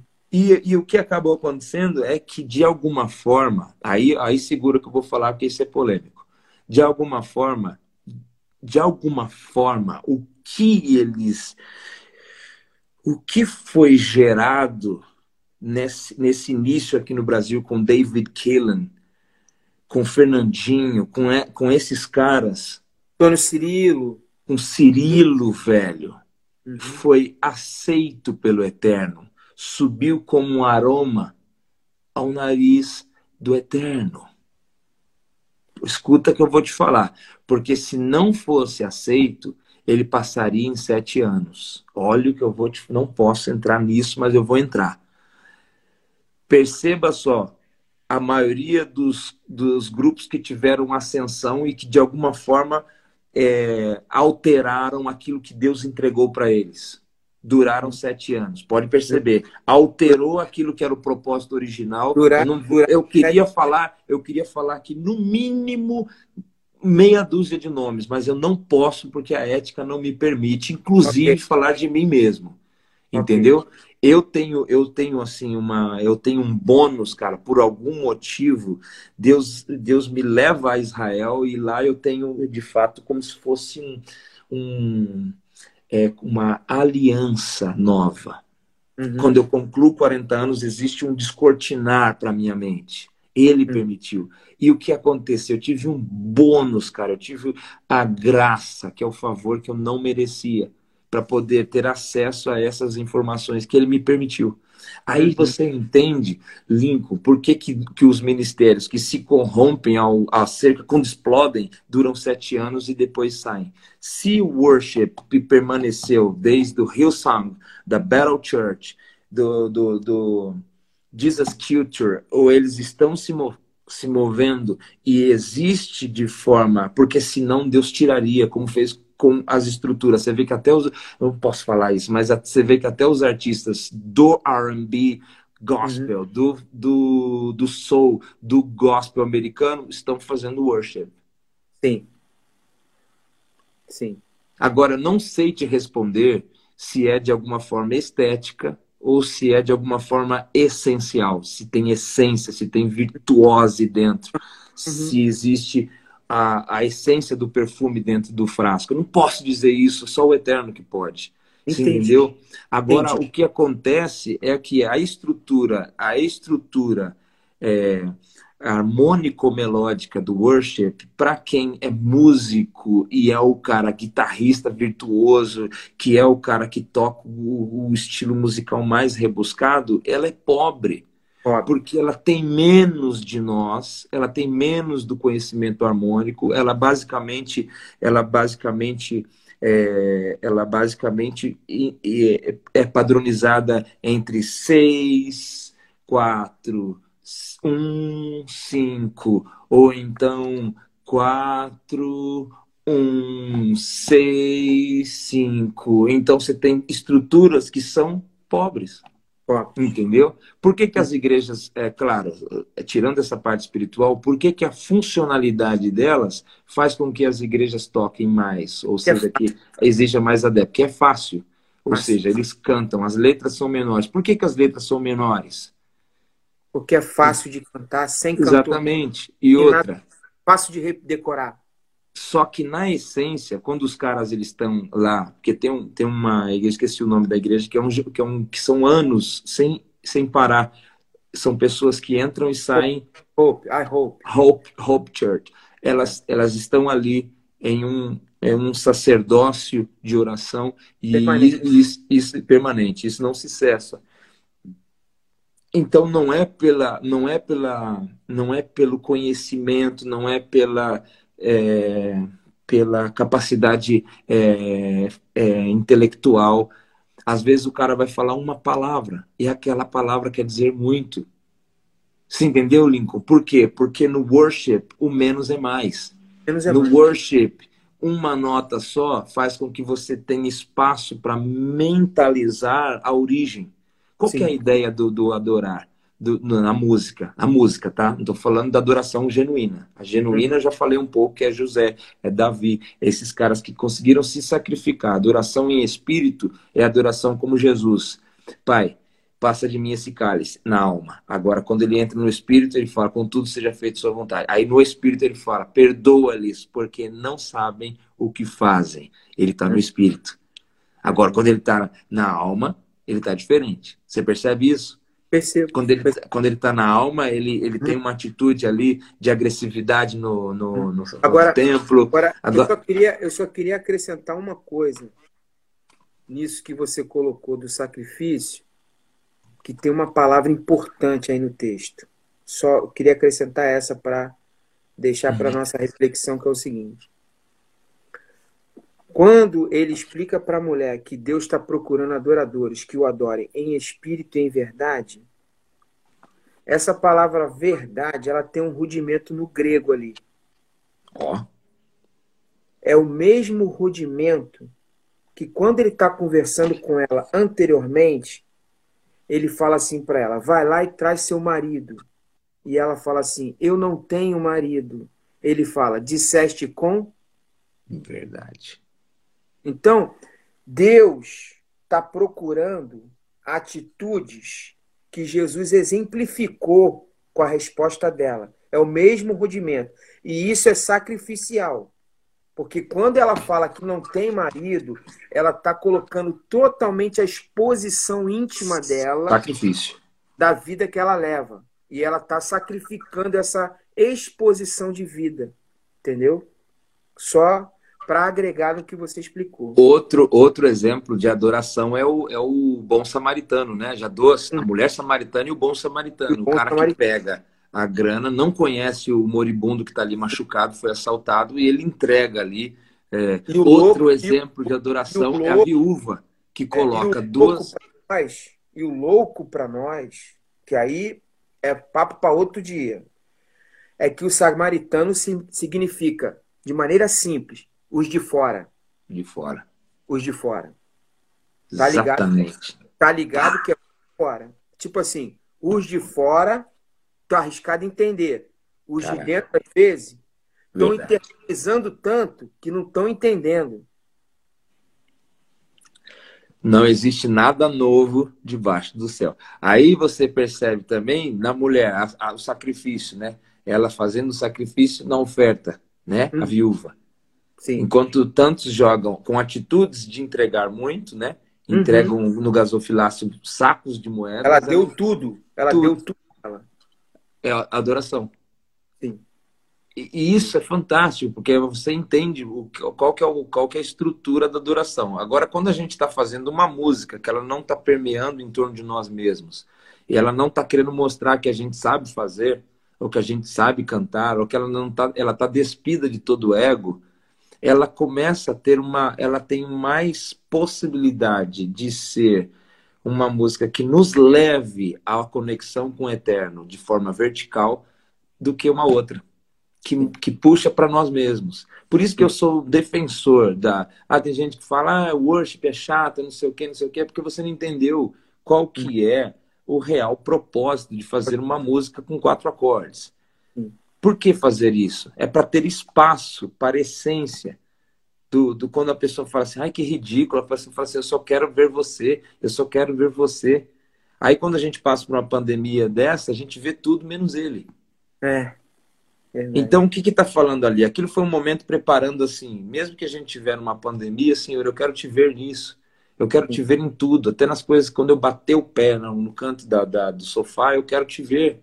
Eu quero entender que o, a, a chave do meu carro sumir no momento que eu estou atrasado, é o Senhor me livrando de alguma coisa. Eu quero entender isso, eu quero estar patente ao teu governo. Aí é quando a gente entra nesse processo que a música com duas, com dois acordes e com uma letra que para muitos é pobre, ela é muito poderosa, porque ela tira uhum. a gente do controle e põe o eterno. Ela tira a gente da conexão conosco mesmo ou das, daquilo que esse reino está sendo esquecido.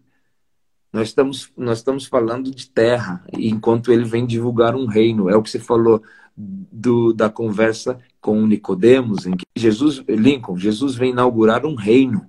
Ele vem divulgar um reino. Lincoln, cara, muito legal, viu? Muito legal tá, tá compartilhando isso, revivendo isso, né? De, da, de, puxando né, nessas gavetas é, da nossa memória aí, esses momentos tão gostosos que eu já passei momentos pra tão mim... didáticos, né? Tão pedagógicos, né? E na época pra... da MES, né, cara? O Judson, é. Garbois, o Dr. É. Pedro, né? Lá no Rio, a gente lá na, no, naquela salinha ali da MES com o piano tocando. tocando. É. Aí você com a guitarra. É. Galera, quem não sabe, ó, o Lincoln é um exímio guitarrista, cara. Sou não, man, sou man.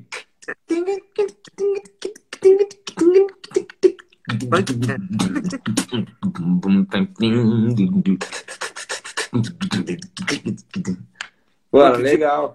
É, Você chegou a tocar no Pedra Viva na época, né? Não, só visitei, mas cheguei lá com todas as honras. Mas sua banda não fez? Cara. Não. Cara. Sabe o que, que a gente fez? Sabe o que, que a Renação fez, cara? A Renação fez Bourbon Street, mano. Bourbon Street, pá, o epicentro, né? O, a meca do, a meca do, do blues é, style aí, cara. Muito legal, cara. Mas assim, é, essa semana o cara falou assim, pô, tu era o Awa Man. Pô, o Awa era um É, cara. Ah, cara. É. Muito bom. Bicho. Mas fala desse processo que que você falou, isso não foi uma mudança. Na verdade, isso já existia dentro de mim. E, na verdade, eu estava enquadrado num track, numa estrada, que eu mesmo pavimentei. Eu era meio, de repente, refém dela. E que chegou um momento que eu já compunha canções como é, Bem Ali, né? Como de Deus, você tava nessa... Bem Ali, Que Tal, é. né? Isso é tudo música uhum. do, da época. Todas essas canções, olha que, olha que interessante. Todas as canções que eu lancei agora é, foram canções que eu escrevi nesse período pré-DVD do Raiz, cara. Antes uhum. disso, né? Então é 2004, 2005, 2006, 2007, 2008, 2009. Uhum. Uhum. Agora imagina só o que não tem nesse, nesse período todo para frente, né? É muita uhum. coisa, cara, né? É muita coisa que tem aí que eu vou lançar ainda. E Amém. olha só, olha, olha só, eu vou, eu vou, eu tô querendo ser muito claro assim, e, mas é que é um, é um assunto um tanto quanto. É, ele, ele não é um assunto tão fácil, ele é complexo, porque você tem várias, várias estruturas em que, em que elas vão culminar para que isso aconteça, para que essa mudança eu tenha coragem de fazer. Porque, né? É, porque, assim, porque assim, Sérgio, ao meu olhar, eu conheço um pouco você, mas eu estou distante. Então, a expressão que você vem para mim é o que você lança. Pô, aquele é o Sérgio Sá que eu conheço. Aí eu tô ouvindo, eu me lembro que eu liguei para você e falei, ó, eu tô pilotando a programação de uma rádio, botei a música, até te mandei uma cópia e tu falou, ih, mas aí nessa cópia não tá minha música. Eu falei, não, tá aqui embaixo. Mas porque eu sei que teu vem talento, vem riqueza, coisa linda. Mas só que quando eu ouvi, você foi assim, do Ayapoca ao Chuí. Por quê? A música que você faz hoje, ela é branca, bicho. Ela é de branco. É como se você. Eu estou exagerando para te provocar. É como se você renegasse o black. É como se você virasse as costas, cuspisse no prato que comeu. É, mas veja bem, eu entendi, eu, eu entendi. É o sentimento, provocar. é o sentimento que para muitas pessoas que, que são é, reféns de um pensamento ainda bairrista musical tem, né? Uhum. E, e, assim, eu, se eu entrar num viés, de fato, em discussão daquilo que, é, da estrutura, é, da, da, de onde de onde eu acabei, de qual conclusão que eu acabei chegando, talvez essas pessoas fiquem mais ofendidas ainda. Mas veja bem. Estou entendendo. Mas veja bem, veja bem, olha lá. Você tem uma estrutura em que eu edifiquei a minha todo o meu alicerce musical e tal, e, e que eu estava falando da música americana, é que quem é responsável, o que eu queria dizer é o seguinte, quem é responsável por atualizar a imagem que o artista tem hoje na cabeça das pessoas é o próprio artista, não é as pessoas. Ou seja, você vai, as pessoas vão consumir aquilo que eu Produzir. gero, produzo e exponho para elas. Okay. Ou seja, se as pessoas estavam, ou, ou, eu chego em algumas igrejas, geralmente de periferia, as pessoas elas estão congeladas há 15 anos atrás. Então Sim. elas vêm falar do período. Por que, que elas vêm falar do período do Jesus Meu Guia é, da coroa, do raiz coral, da, do ativismo negro? Porque aquele foi o, o, o momento em que ela se sentiu mais aceita, em que a representada foi o momento que ela se sentiu mais segura, mais representada, que a autoestima dela esteve melhor. Então ela se apega àquilo de fato, e quando você tem é, um, um, cara que de alguma forma é eleito ou é um dos que faz com que esse estilo seja disseminado ou se torne um porta-voz desse determinado estilo, e, e, e, esse cara é o, um camarada que de repente muda, de fato ofende, né? Ou de fato você perde o, o padrinho, né, que estava ali, ou sei lá, a referência. A referência. A referência. Agora, agora sim, eu tenho. É, agora vamos para o estilo musical. Você tem. é, quando eu fiz 40 anos, eu comecei a enxergar de forma diferenciada ou diferente, ou não sei por que motivo, eu comecei a ver com mais clareza o caminho que eu havia pavimentado, o que eu havia passado, ah, os pontos positivos e os não. Uhum. Então, eu entendi da forma com que aconteceu e, na verdade, a cabeça das pessoas, quando eu, quando eu lancei o, o álbum é, Haja Luz, foi em 2013. Então, eu fiz, assim, um, um período em que eu estava curtindo muito o Bruno Mars, fazendo muita música naquele estilo e tal. E, e falando de coisas assim, falando de, de em bênção, falando de falando de, de, de músicas, uh, A Graça é um Oceano, falando de, de, de essa temática. Uhum. A música que eu faço, que eu, a música que eu publico hoje, ela é uma música que ela traz uma mensagem que não pode estar atrás de uma estética vocal, ou seja, não posso colocar em primeiro lugar o groove ou a minha melismática vocal uhum. ou a uhum. minha capacidade de harmonizar voz, ou sei lá, nem, nem acredito que tenha mais, mas eh, se, se eu tivesse, ou seja, se eu tivesse, se eu estivesse ainda treinado para tal, eu colocar em prioridade. Eu acho uhum. que a mensagem que eu trago posso, hoje, posso, a mensagem, posso, Lincoln, a mensagem um, que eu trago hoje, um ela é mais importante que qualquer estilo. Posso fazer um parêntese? Eu tive, eu, eu fiz três lives. Queria até que você assistisse depois, que elas estão guardadas, estão em podcast no YouTube, com o Getro da Silva, que foi o coordenador musical da Whitney Houston, professor da Berklee College. Eu conheço Nossa. ele desde a saída do Brasil. Ele foi, trabalhou com a Chaka Khan, tocou com Steve Wonder, entre outros. Minha pergunta com ele, num papo muito profundo como esse que eu estou tendo com você, ele é pastor, é ministro de louvor de igreja. Trabalhou com presbiterianismo, trabalha hoje com os adventistas, já trabalhou com outras denominações nos Estados Unidos da América. É radicado lá desde os anos 90. Eu perguntava a ele se a música black, aquela que veio dos escravos, o gospel, que é a característica da igreja, se ela se perdeu na personalidade e performance e ela se secularizou. Tem a ver com o que você está me respondendo, Sérgio? É, cara, você está puxando, você está me provocando para, você está me provocando. Você é um cara muito inteligente. Você, você praticamente já matou a charada, Lincoln. Quando você vai analisar o que move, o que te move é o que te para. Então, o que te, se o que te movimenta for grana, o que vai te parar vai ser a grana. Se o que te movimenta for o sucesso, a fama, o que te parar vai ser o sucesso e a fama. Então, se o que te move é o melismo, é aparecer, é mostrar que você canta pra caramba, isso mesmo vai te parar. Então, se você, se você começa a estrutura musical que a gente tinha, na maior ignorância, na maior e na maior inocência, a gente estudava R. Kelly, a gente estudava Boys to Men, que eram grupos de música é, americanos que eram conhecidos como grupos de música R&B. Eram rhythm and blues, que é muito legal, velho, para você colocar quando você tiver com a tua mina, uhum. num momento de intimidade com, entre vocês. Uhum. Para você colocar num jantar com ela, para você colocar num momento de intimidade a dois com ela.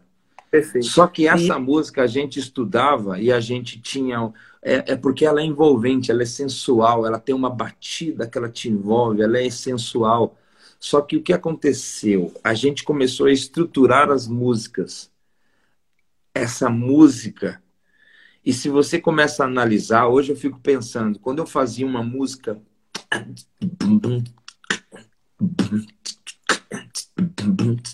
Aí qual que eram, qual que eram os como que como que era é, qual eram as palavras usadas para definir o que essa música tinha na sua essência era meu que maldade Nossa, mano, hum, de ladrão. Hum, rapaz, aí gueto, aí gueto, favela, favela, favela. Mano,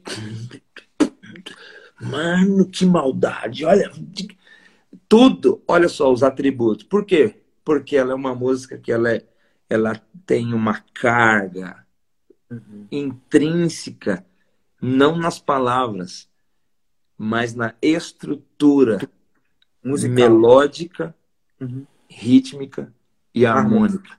Ela é uma música sensual. Uhum. Então, quando você começa a analisar essa estrutura e você faz Jesus, eu te amo, eu te quero para sempre.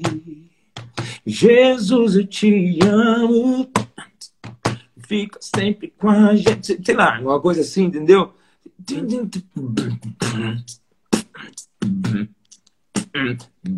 É a música de negro americano namorar.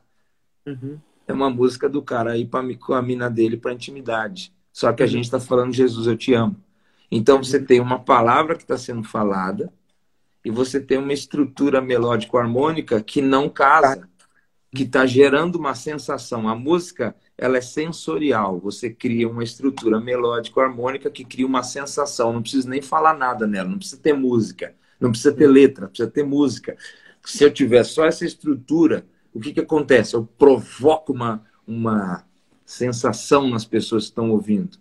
E elas mesmo não conseguem nem definir isso, elas sentem, elas, elas são tocadas de alguma forma.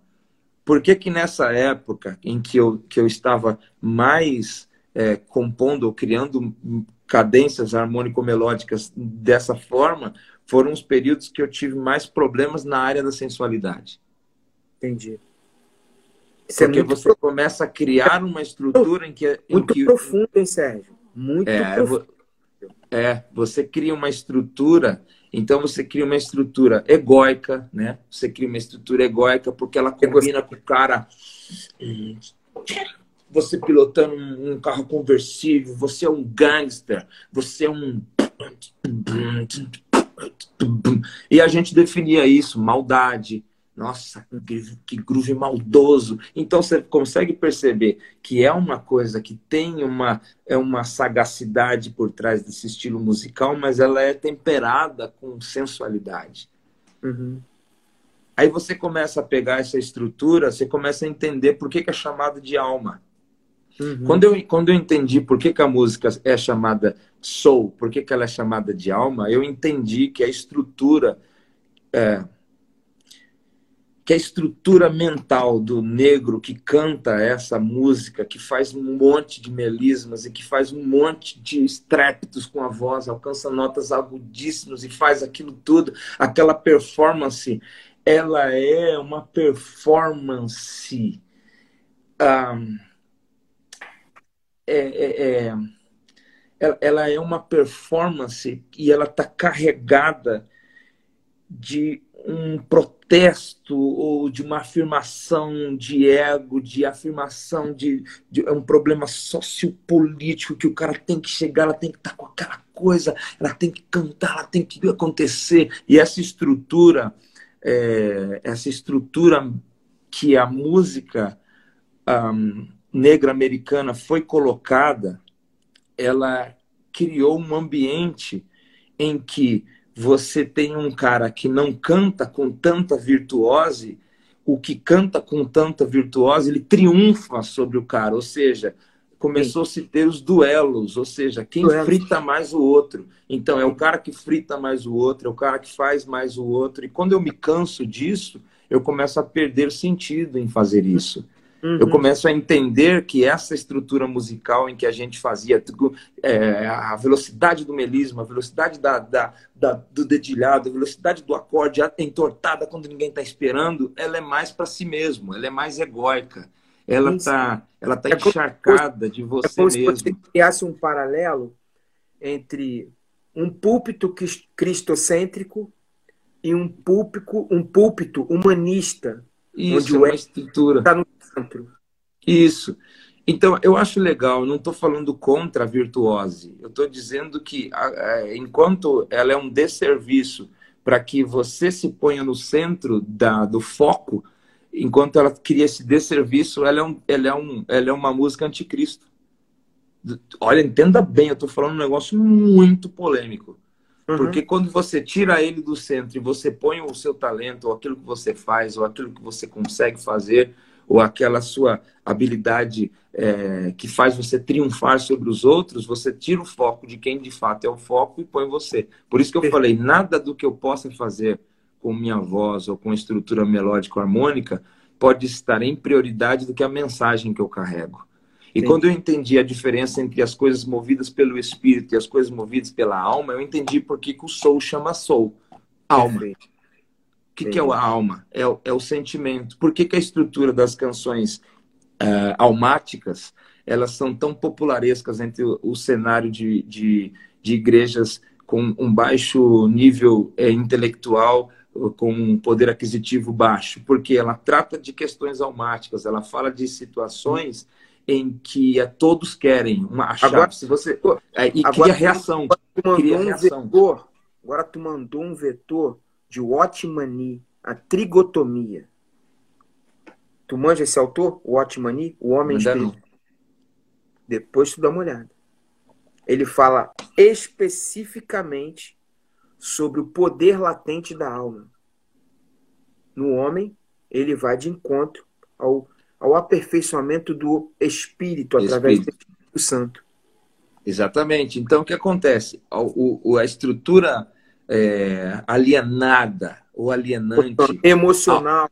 Emocional, ela, ela, ela, ela milita contra o espírito. Ou seja, toda música que ela é feita em níveis almáticos, uh, por exemplo, o que eu sei fazer, o que eu, o que eu quero fazer, ou, ah, o que eu sei fazer uh, como cantor, o que eu sei fazer como, como arranjador, onde, o que eu quero conquistar, eu quero chegar a tal lugar, eu quero fazer tal coisa, eu quero triunfar sobre determinada coisa. Estou falando sempre de mim, a minha bênção, a minha vitória, o meu, o meu projeto, o meu sonho, o meu ideal. E aí você cria uma estrutura egóica que você força com que todas as promessas ou historinhas que a gente estudou na Bíblia desde pequeno, elas sejam de alguma forma o engajamento de Deus com tudo aquilo que você quer conquistar na terra. Então uhum. você põe você como sendo o Davi que derruba o gigante, e o gigante é, sei lá, o desemprego, o gigante é o teu patrão que não quer te promover, o gigante, sei lá, alguma coisa que está impedindo com que você chegue a uma plenitude existencial daquilo que você quer conquistar na terra. Quando eu entendi isso, eu falei, isso milita contra o espírito. Porque quando Jesus está na cruz, pela alma e pelo corpo, ele fala assim: Pai, se possível, passa de mim esse cálice. Mas quando ele vira a chave entra no espírito, ele fala: Contudo, seja feita a tua vontade. Então, a carne e, o, e a alma andam juntas. Quer ver outra coisa almática? Almática é a competição. A, quando você fala almática, por exemplo, você fazer você ser impopular, você vai de encontro à alma das pessoas, porque a alma sempre quer que você abra uma caixa de bis ou um chocolate gostoso. A alma quer te elogiar. Você pode perceber que nas estruturas almáticas sempre vão bater nas tuas costas e falar que você é o cara. Negrão, você... E, e aquilo é falso. Porque uhum. quando o cara vira as costas, ele fala: Meu, esse cara é um idiota, esse cara não canta nada, velho. Esse cara apareceu aí de barba esses dias aí, é um idiota, meu, virou bandeira aí, eu, meu, acha que faz alguma coisa. E na sua frente ele fala, mano, muito louco e tal. É o que? É um cara que a Bíblia chama de lisonjeador, é um cara almático, que ele uhum. usa gatilhos né, de elogio para poder estar não é. com tudo, é, ou seja, é um falso. Uhum. A estrutura de falsidade é almática, é sentimento. Ele provoca no outro um sentimento para ele estar bem consigo, ou seja, política. Aí você tem uma estrutura almática, por exemplo, quer ver uma estrutura almática? Uh, na, nas igrejas praticamente, você tem qualquer é estrutura que denuncia mais a, a, a as pessoas almáticas, a fofoca. Uhum. Quando uma pessoa levanta alguma coisa contra outra, na verdade ela está querendo é, é, que, aqui, que aquele defeito da outra pessoa apareça para que ela seja afirmada como uma pessoa que não tem aquele defeito. Você começa a perceber, ou seja, a, o fato daquela pessoa estar solando tal música ou estar tendo uma oportunidade e aquilo ofende ela, então ela tem que criar alguma coisa para falar daquela pessoa, para que ela não se sinta tão mal por não estar no lugar daquela pessoa. Então Agora, é a estrutura almática. Sim. Agora, isso tem um monte de outros, outros exemplos, né, que a gente pode ter, né? Essa competição, né? Isso, Lincoln, isso é uma questão para filhos imaturos. Uhum. Porque as crianças, olha só, as crianças elas sempre estão competindo. E a Não, estrutura musical. Tem aquela, e tem aquela história linda, Sérgio, que eu posso contribuir no que você está falando, se me corrige se eu estiver equivocado. Aquela história do filho, que quando o pai viaja e o pai chega, ele é novinho, ele fala, pai, o que, que você trouxe para mim? É. E quando a gente fica velho e maduro, tudo que a gente quer é que o nosso pai fique vivo para a gente ter tempo com ele. A gente não pergunta mais por presente, porque a gente já está percebendo que ele está indo embora. E no fundo você quer ter tempo útil com ele. Mas quando você é criança, você vai, pai, o senhor vai me dar um presente? Você vai me dar de Natal? Pai, é, o que, que o senhor trouxe para mim? Isso então, denuncia o nível é, de maturidade que a gente tem, né? Faz, então, faz sentido o que eu estou falando. É, assim, você falou muito bem. Eu lembrei agora com o meu avô. A, o meu avô é o seguinte: ele ia no supermercado, ele não podia ir sem mim. Porque eu tinha o meu carrinho pequenininho com a minha compra. Qual que era a minha compra? A minha compra era uma lata de farinha láctea, uhum. uma melancia uhum. e, um, e um danoninho. Gostava uhum. daquele, sabe, aquele tabletinho de danoninho ou Yakult. Uhum. Essa era a minha comprinha. Eu tinha que ir lá pegar minhas coisinhas que eu gostava de pegar. Então, assim, eu gostava. Se meu avô por algum motivo ia sem mim, quando ele chegava, eu fazia, você comprou minha, meu Yakult? É, trouxe. A minha trouxe você negócio, trouxe é. meu, meu negócio? E às vezes... Agora sim, olha só, quando eu Deus. amadureci, quando eu amadureci, olha só, quando eu amadureci, eu já não pedia mais para que ele fizesse a minha compra. Quando que meu avô percebeu que eu estava amadurecendo? Quando eu passava na geladeira, que ficava com imã grudada, conta de luz, conta de água, conta de não sei o que, de telefone, eu passei lá e peguei uma conta daquela e falou, vô, esse mês eu vou ajudar o senhor pagando essa conta. Perfeito, perfeito. Então eu comecei a não ter mais para mim, eu comecei a entregar alguma coisa. Exato. E essa, eu fiz isso como uma analogia, uma metáfora da nossa relação com Deus, disso que você está falando da sua música, que você entrou num processo de, uma, de maturidade, de e fazer uma reflexão é. da maturidade da sua música.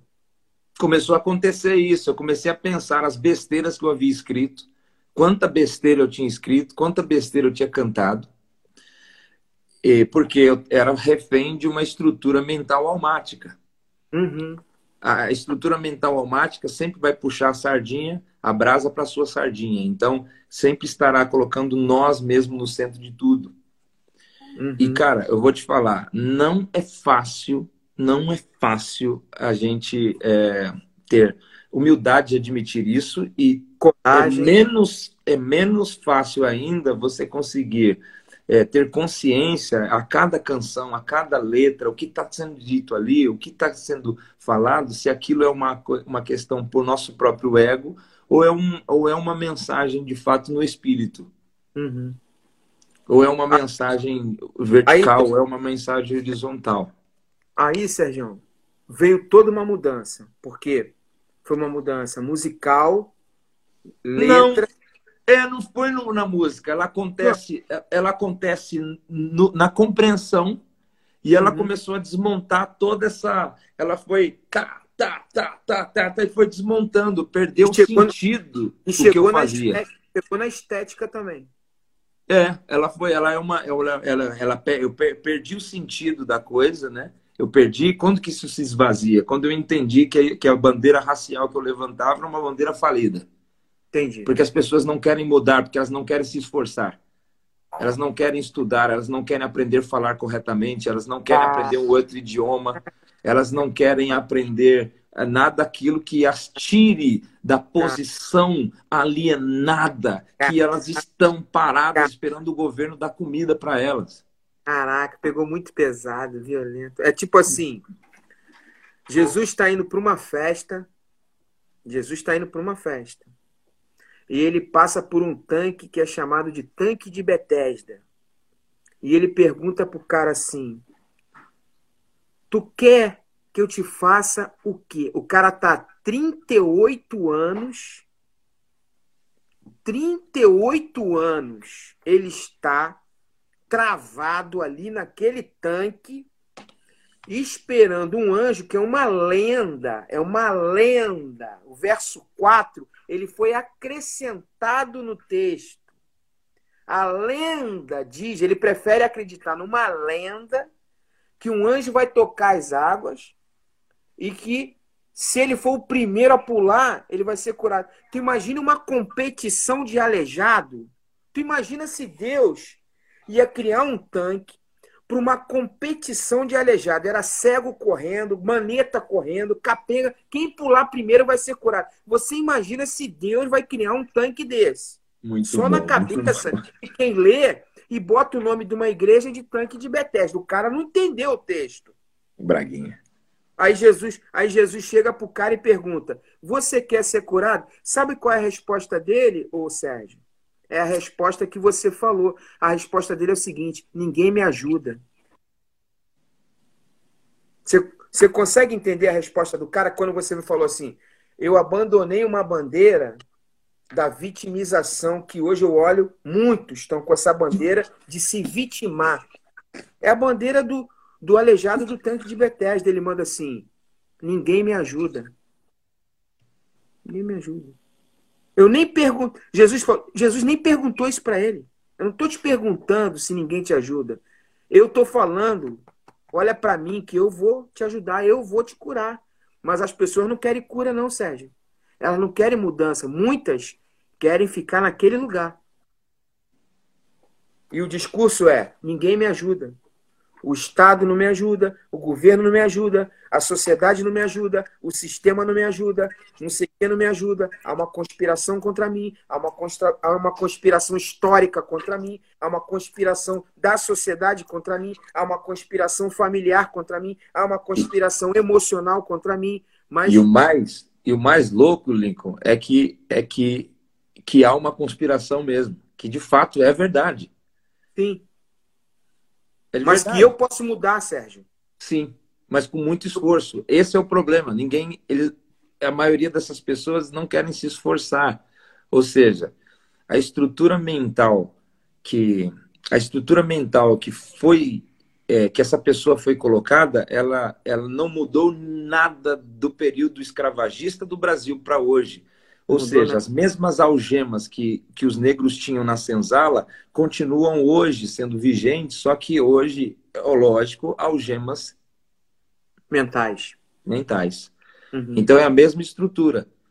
É, é, a, me, é, é a mesma estrutura de, de mesmo pensamento de escravo, porque quando, quando uma pessoa dessa resolve é, Claro, com muito esforço, porque se o cara tem que, se o, se o, se o homem que vem de uma família de classe média, é, de origem é, europeia, né, de, de alguma forma de imigrantes europeus, tem dificuldade para se formar, de, de ser alguém, de conseguir é, ter de fato é, o mínimo de dignidade, ou seja, de conseguir contribuir para a educação dos, dos filhos, dos netos e de deixar alguma coisa. No, em, é, é, claro, ó, nós estamos falando aqui em duas coisas antagônicas, que é a estrutura espiritual e a necessidade existencial, tá? É bem deixar bem claro isso para as pessoas. A gente está é, colocando é, em dois pensamentos aqui, mas a gente voltou a falar de, de, questões existenciais, tá? Vamos falar agora de política e de raça, de, raci, de racismo.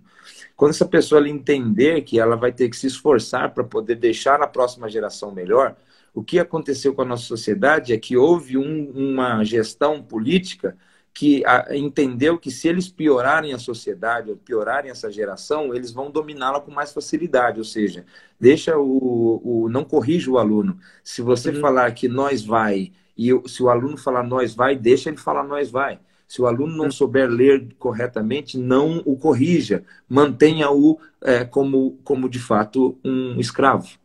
Tira a cultura dele. Então, uhum. isso que foi feito faz com que a máquina, por que que acontece? A elite, ela, ela não tem nenhum tipo de vontade de tirar essa massa, porque a massa é o que desentope a privada deles, a massa é o que limpa o carro, a massa é o cara que, que, que, senta tijolo, que faz a reforma, que limpa o chão, que faz a limpeza, que limpa o uhum. vidro, que, que, que entendeu, que troca a fralda da criança toda cheia de fezes, é o cara que é, essa é a massa. Então a elite não quer que exista uma, uma ascensão dessa turma. Se existir uhum. uma ascensão dessa, dessa turma que está hoje na margem da periferia, na margem da sociedade, é por mérito pessoal. É um cara que estuda em colégio público e ele vai ter que ralar pra caramba para poder sair da, dessa posição e fazer com que a próxima geração dele seja uma geração melhor do que aquele foi. Agora veja bem o que aconteceu com a nossa geração a, a geração do meu pai foi melhor do que a do meu avô, a, gera, a minha geração é melhor do que a do meu pai, e a minha próxima geração tende a ser pior do que a minha. Então, então o que, que aconteceu? A gente, a nossa sociedade, ele, ele, ela, ela fez com que, a, a, está fazendo com que essa nova geração seja uma geração piorada, é uma geração dodoizada, é uma geração que não sabe ouvir não, é uma geração que se que se exime da, da frustração, ela não uhum. consegue viver com frustrações, ela não consegue esperar, né? Eu lembro que para eu, por exemplo, eu para ganhar o tênis lá que eu queria, eu estudei o ano inteiro, fui bem no ano letivo, consegui ter boas notas e minha mãe cumpriu a parte dela, me deu um tênis. Então eu uhum. esperei um ano inteiro para ter aquele tênis. Hoje a criança não consegue ter essa, esse tempo de espera, ele espana, porque ele não uhum. foi condicionado mais a isso. É. Eu lembro que tomar refrigerante na minha época era no domingo. É, na minha casa também. Você entendeu? E era um copinho. É. Então era um negócio assim, era diferente a estrutura da, da sociedade. Você tinha autoridades. Você, eu tenho certeza que você era um cara que respeitava os seus professores. Você é um cara que respeitava os avós. Eu pe, pe, você pede bênção para tua mãe ainda? Uhum. Entendeu? A gente foi, a gente teve uma estrutura é, de educação em que nós fomos ensinados a é, respeitar os mais velhos, respeitar uhum. o, o, a gente tinha respeito com o pastor, respeito com o o professor, respeito com os pais, respeito tudo, com o tio. Está tudo se perdendo. Tá tudo Isso. Perdendo. Então, essa próxima geração é uma geração que ela está se está estragando-se, né? Ela, ela, ela, se está, ela está estragada. É, é, difícil falar isso, né? Claro, com suas exceções, lógico. Né? Claro, claro com suas exceções, né? Claro.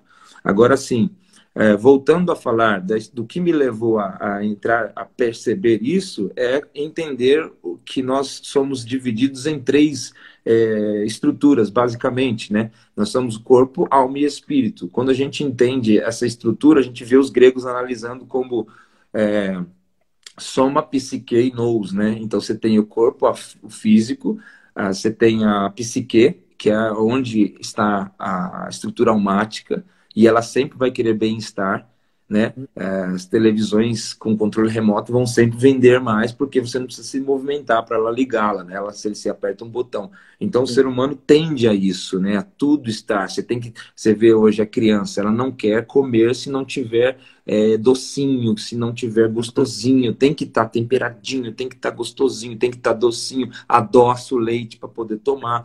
Tudo em questões o quê? Para se sentir bem. Então, todo esse, todo esse mecanismo é do se sentir bem. Tudo é para nós nos sentirmos bem. E isso, na verdade, ela é, um, ela é um veneno que nós tomamos lentamente todos os dias. O que, Agora, que acontece na música? A música é a mesma coisa. A música que ela faz você se sentir bem, que ela te gera de alguma forma uma esperança existencial no, no que você vai conquistar, ela é popularesca. Por quê? Porque ela atinge diretamente a pessoa que tem um sonho ou um projeto de ter a casa própria, de ter, de fato. Você vê a música que fala de que a pessoa vai conquistar, que Deus vai fazer, que Deus vai fazer, vai concluir, vai, vai realizar o sonho, que vai chegar, é uma música que, que mexe com a estrutura de pessoas que têm essa é, dificuldade. É, que pessoas que têm baixo nível escolar e pouco poder aquisitivo né? Uhum. Então você tem. Agora a pessoa que tem um pouco mais de nível uh, escolar, mais nível aquisitivo, essa música não pega, porque o cara ele vai, ele, ele cria uma, uma ele cria, né? Uma uma é, ele cria na sua própria vida um, um mecanismo autorrealizável que ele, vai, ele, ele precisa, entende. Ele não precisa disso. Exatamente. Ele, ele não, não, precisa, precisa disso. É como, se o, é como se o filho pródigo tivesse um terceiro irmão que olhasse para o que ficou trabalhando por conta, por conta de grana e o que foi embora, que foi também pelo mesmo motivo, e volta também pelo mesmo motivo, é como se tivesse um terceiro irmão que olhasse para esses dois e falasse: Uau, como esses caras são muito loucos. É. Exatamente. Eu vou trabalhar, é, vou, vou não, alcançar da forma como que meu pai fez. problema nenhum do, do outro voltar. Tipo. Exatamente. Tá tranquilo. Tá tranquilo, tá tranquilo. É. E, tipo assim, é, ele, é, ele poderia falar assim, pai, me dá esse pedaço da terra, porque eu Vou pretendo cultivar. fazer uma lavoura aqui de, é. de figos. Uhum. E o cara, ó. Pô. E não ficar esperando nada do pai, além de, de fornecer a terra. Perfeito. Uhum. Então, é, é essa questão. Agora, quando, quando nós somos condicionados a, essa, desde pequenininhos, nós somos condicionados a esperar o Papai Noel, nós somos condicionados a esperar o coelhinho da Páscoa. Pode perceber, é uma neurotização de sempre esperar que alguém vai nos trazer alguma coisa. Quem fez isso e foi muito esperto, que fez isso e ficou bilionário, foi o Silvio Santos. Ele entendeu que nós somos idiotizados por historinhas desde a infância, em que nós temos que esperar alguém que vai resolver. Por que, não, muita gente votou, votou no Bolsonaro? Porque ele esperava que esse cara ia resolver. E de que ele é fornecedor de prêmio. E aí, quando grandes líderes, quem grandes líderes evangélicos entenderam isso, eles falaram: opa, se é a mentalidade do povo brasileiro é essa, vamos ter proveito disso. Então ele fica assim: o Jesus vai resolver tudo, vai. E de alguma forma, eu não, acre... eu não posso deixar de acreditar que existam que resolva alguma coisa, que é. faça de alguma para alguém foi, foi um, um gatilho para o cara ter fé, de repente alcançar glória a Deus. Só que isso denuncia o nível em que nós estamos. Perfeito. Paulo diz o seguinte: quando eu era menino, pensava como menino, falava como menino, pensava como menino, você tem apetite de menino. Só que quando quando você, e isso é legal até falar porque quando isso denuncia o nível em que nós estamos. Uhum. Se você busca a Deus para que Deus possa te abençoar, você está buscando a bênção e não a Deus. Se você busca a Deus para. O Pingo está perguntando, Lincoln, salva essa live. Já botou até uma hashtag. Não, vou salvar tudo. Isso aqui é história, meu irmão. Pô. Mr. Pingo, cara, esse cara é, é, histórico também, né, cara? Ele é um grande divulgador, né? um grande pesquisador, né? Um grande conhecedor, né, cara, da, é. da, da, Black Music, né, cara? É. O cara é fantástico. Não, e um companheiro aqui de coisa boa, cara. Todo conteúdo bom, o Pingo tá. Pingo é, Não, ele é, ele é muito top, cara.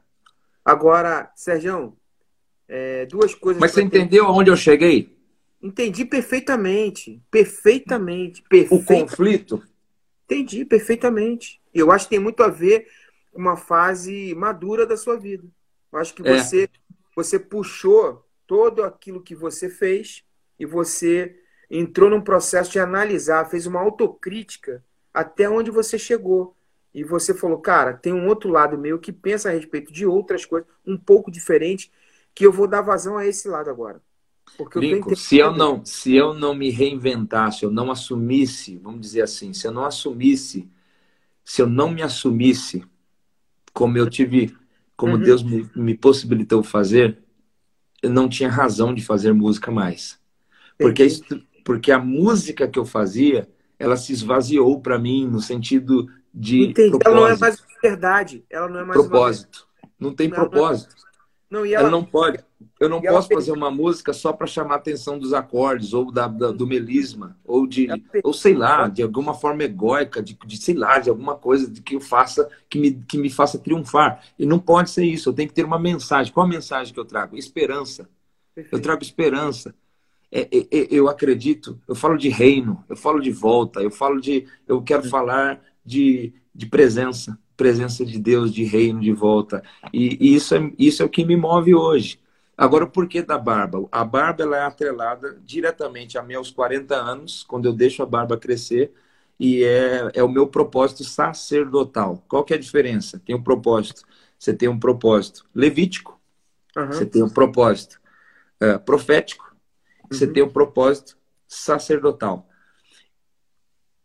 Quando você, quando você entende isso, você, você começa a perceber que é necessário ter um propósito quando você executa uma música que é uma música sacra, ou seja, uhum. que é uma música gospel, quando ela é uma música para reino. Você tem uhum. que ter consciência levítica, você tem que ter consciência profética e você tem que ter consciência sacerdotal. Levítica no servir, profética no falar não aquilo que as pessoas querem ouvir. O profeta nunca falava aquilo que as pessoas queriam ouvir. Ele falava aquilo que Deus tinha para aquele determinado povo, para aquele determinado tempo e para aquela determinada jurisdição. Propósito sacerdotal o propósito sacerdotal é entender que quando o sacerdote entra no lugar, ele cria conexão. Depois que eu entendi isso, nenhum lugar que eu entrei não deixou de ter conexão. Quando eu estava me movendo de forma estética, eu uhum. entrava nos lugares tentando copiar um modelo que dava certo, ou fazendo, e muitas vezes eu quebrava a cara, porque eu tentava fazer alguma coisa que estava sendo feito e estava dando certo, só Entendi. que não criava conexão de céu e terra. Era só uhum. estético. Entendi não criava presença. Quando o sacerdote ele entra, e o sacerdote ele entra num determinado lugar que o propósito dele é entrar, ele entra para interceder. Ou seja, ele faz uma conexão entre céu e terra. Ele conecta, ele, ele cria um aroma no lugar santo que transcende a estrutura física e entra nas narinas do eterno.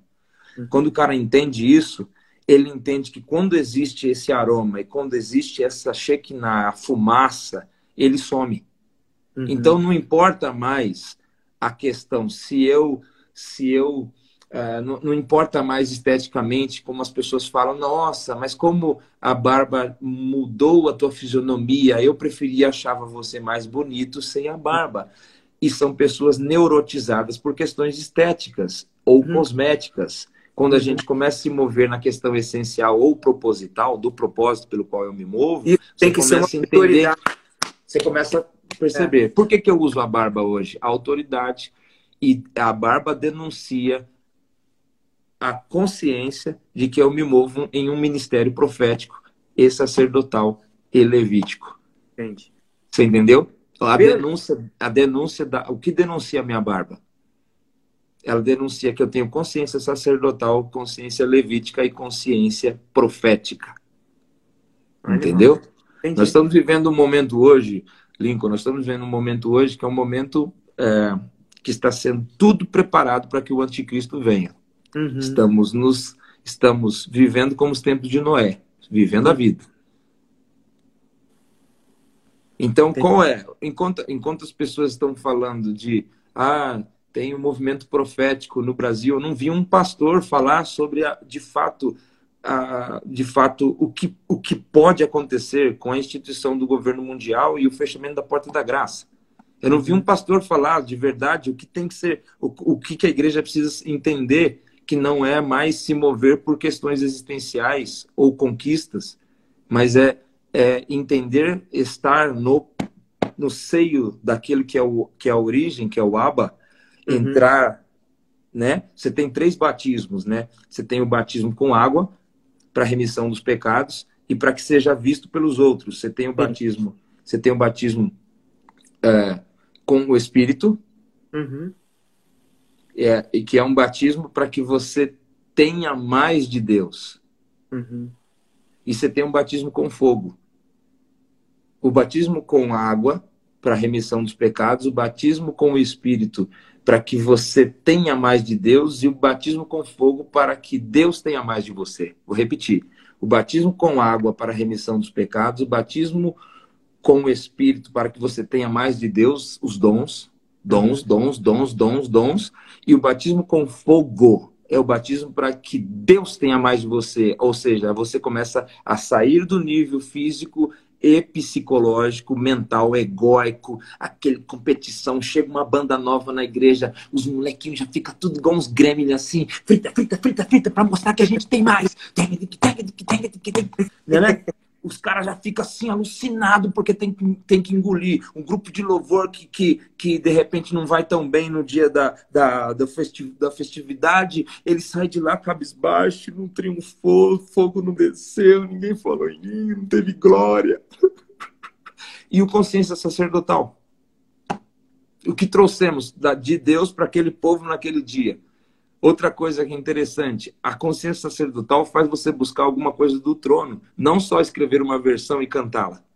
Uhum. Quando eu vejo ministérios que se movem dessa forma, eu não acredito que sejam autênticos, uhum. porque eles pegam, um, eles, eles entram em uma prancha que já está numa onda sendo surfada e eles sobem nela. Uhum. Porque para alguém escrever alguma coisa do trono, alguma coisa com a essência do eterno, essa pessoa ela pagou um preço de reclusão, ela foi humilhada, ela teve que se reclu... ela teve que sair do, do sistema uh, natural das coisas, ela teve que se ela teve que se separar de, de tudo aquilo que é coloquial, ela teve que pagar um preço, cara uhum. para ela poder escrever e ter a sensibilidade para que Deus a permita ouvir ou sentir aquilo que Ele quer que ela escreva. Isso é ministério profético. Uhum. Então, qual que é a ideia? Os caras pensam em fazer uma música em que eles vão entrar e vão fritar. Sendo que, sendo que o profeta, o profeta, olha só, em 2 Reis, no capítulo 3, fala da história em que Eliseu recebe os três reis, Josafá, Jorão e o rei de Edom. E quando ele vê o rei do norte andando com o reino do sul, que já tinham se fendido, não, ele não queria que Josafá andasse com Jorão.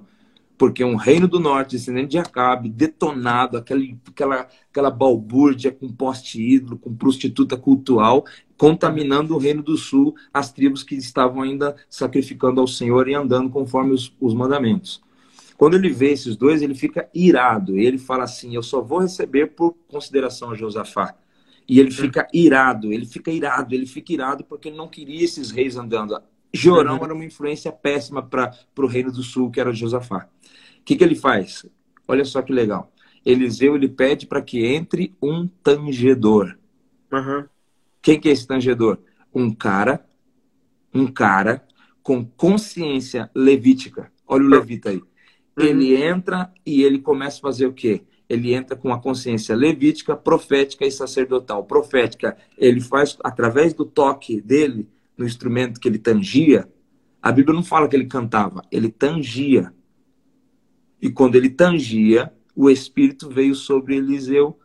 O que, que quer dizer isso? Que quando ele tangia, a raiva de Eliseu passa. Ou seja, a ferramenta utilizada para espantar a raiva, a decepção, o ódio que estava no coração do profeta foi a música. Quando você tem consciência sacerdotal, quando você tem consciência profética, quando você tem consciência levítica, você, quando vai fazer uma música, você sabe que ela precisa ser uma ferramenta para que haja conexão do espírito com a terra. E quando eu entendo isso, Lincoln, tudo que eu fazia, que era em níveis apenas psíquicos ou almáticos ou físicos, porque nós não deixamos de ser almas viventes em um corpo. É, eu continuo gostando do groove, mas eu não estou mais escravo do que eu gosto. Perfeito. Do só do que eu gosto. Eu estou agora, hoje, agora, eu, como é, Paulo falava, né? Agora, é. agora eu estou como escravo de um propósito.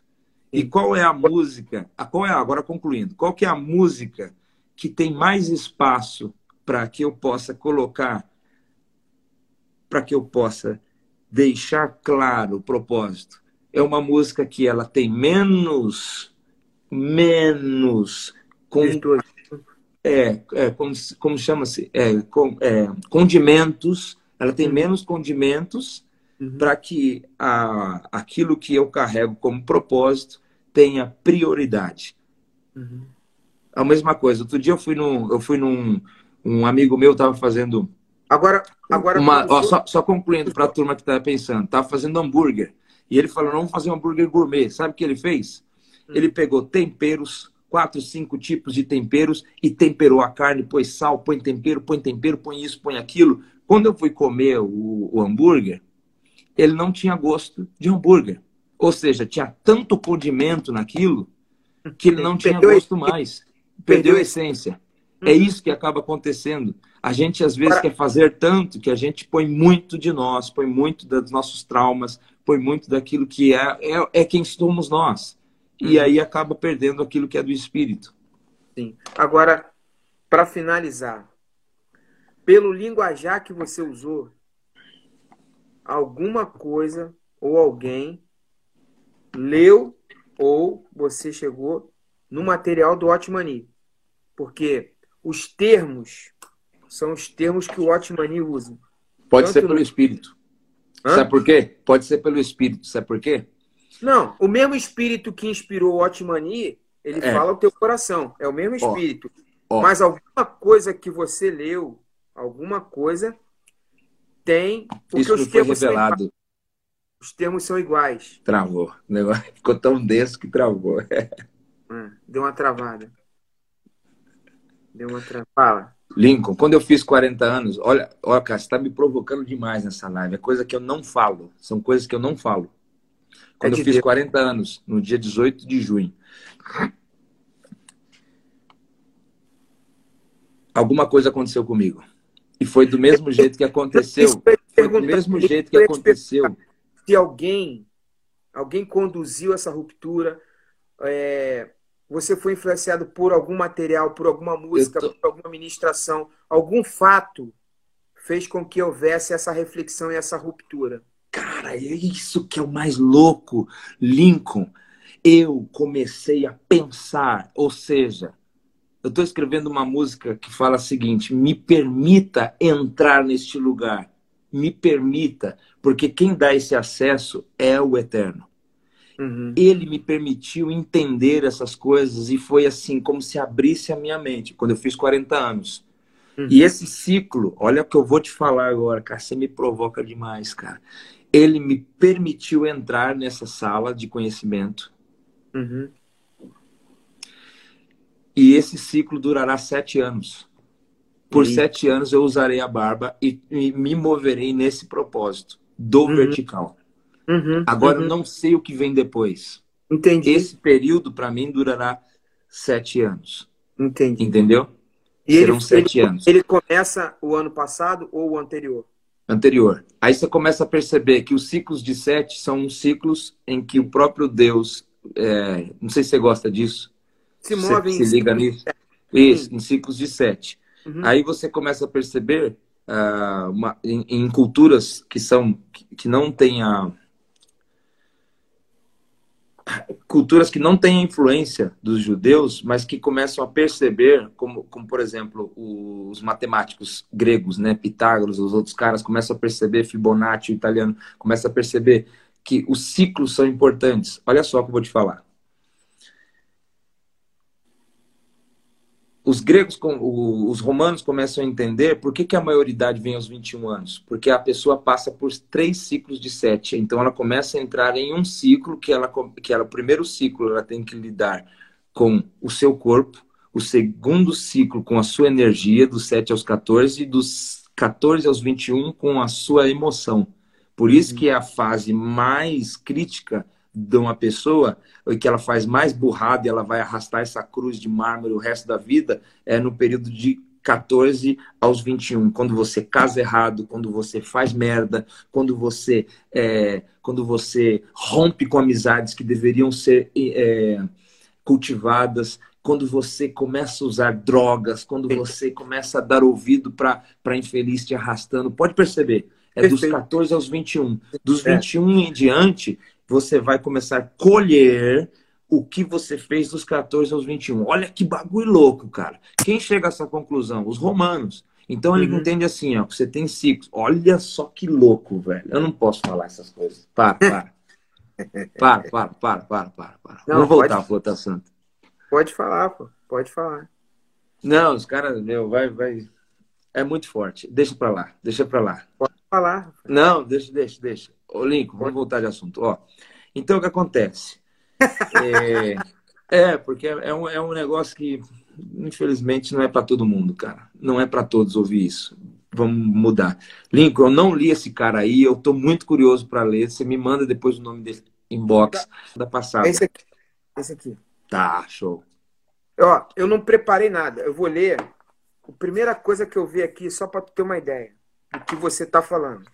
Então, só para só a galera que está ouvindo aí, olha, gente, eu não conseguia gravar as músicas que eu tinha feito em 2008, 2009, 2006. Não conseguia publicar. E eu, eu falava, Senhor, eu tenho, eu sou produtor, eu tenho amizade com produtores, eu tenho estúdios, eu tenho tudo ao meu dispor. Por que, que eu não consigo lançar? Porque existia uma agenda que eu deveria cumprir. E por uhum. isso que eu entendo que quando eu faço 40, eu não poderia ter lançado antes, porque eu ia estragar aquilo que eu, que Deus havia me dado. Eu ia estragar o fruto. Então Entendi. precisou acontecer para eu lançar nesse tempo, para eu estar desta forma, para eu ter me tornado quem eu me tornei e me tornarei a, de, é, me movendo nesse propósito, entendeu, Amém. Lincoln? Amém. E Cara... qual que é a música que tem mais que tem mais possibilidade? É a música que tem um pouco menos de mim. É a música que ela, que ela tem mais uma estrutura, que ela não tem tanto ego musical, ela não tem tanto ego na voz, ela não tem tanto ego nos acordes. Ela é uma música menos egóica, entendeu?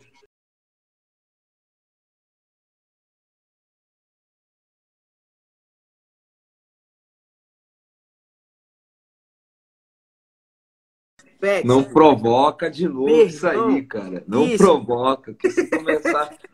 É que isso daí não. dá um nó, tem que ser, não, não tem que ser um daí, papo assim. E aí, ó, tipo assim, e aí com... ele conecta, e aí ele conecta, por exemplo, que nós estamos em 2020 e é. pai, não sei o quê. É, é. bicho, bicho é. aí é, é viagem profunda. É, viagem cara.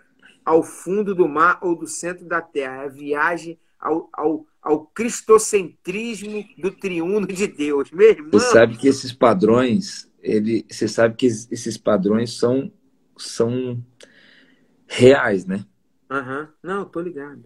Tô ligado. Tô ligado. E, e, tem muita gente que tem um preconceito muito grande com, com, a, com o hebraísmo cabalista, né?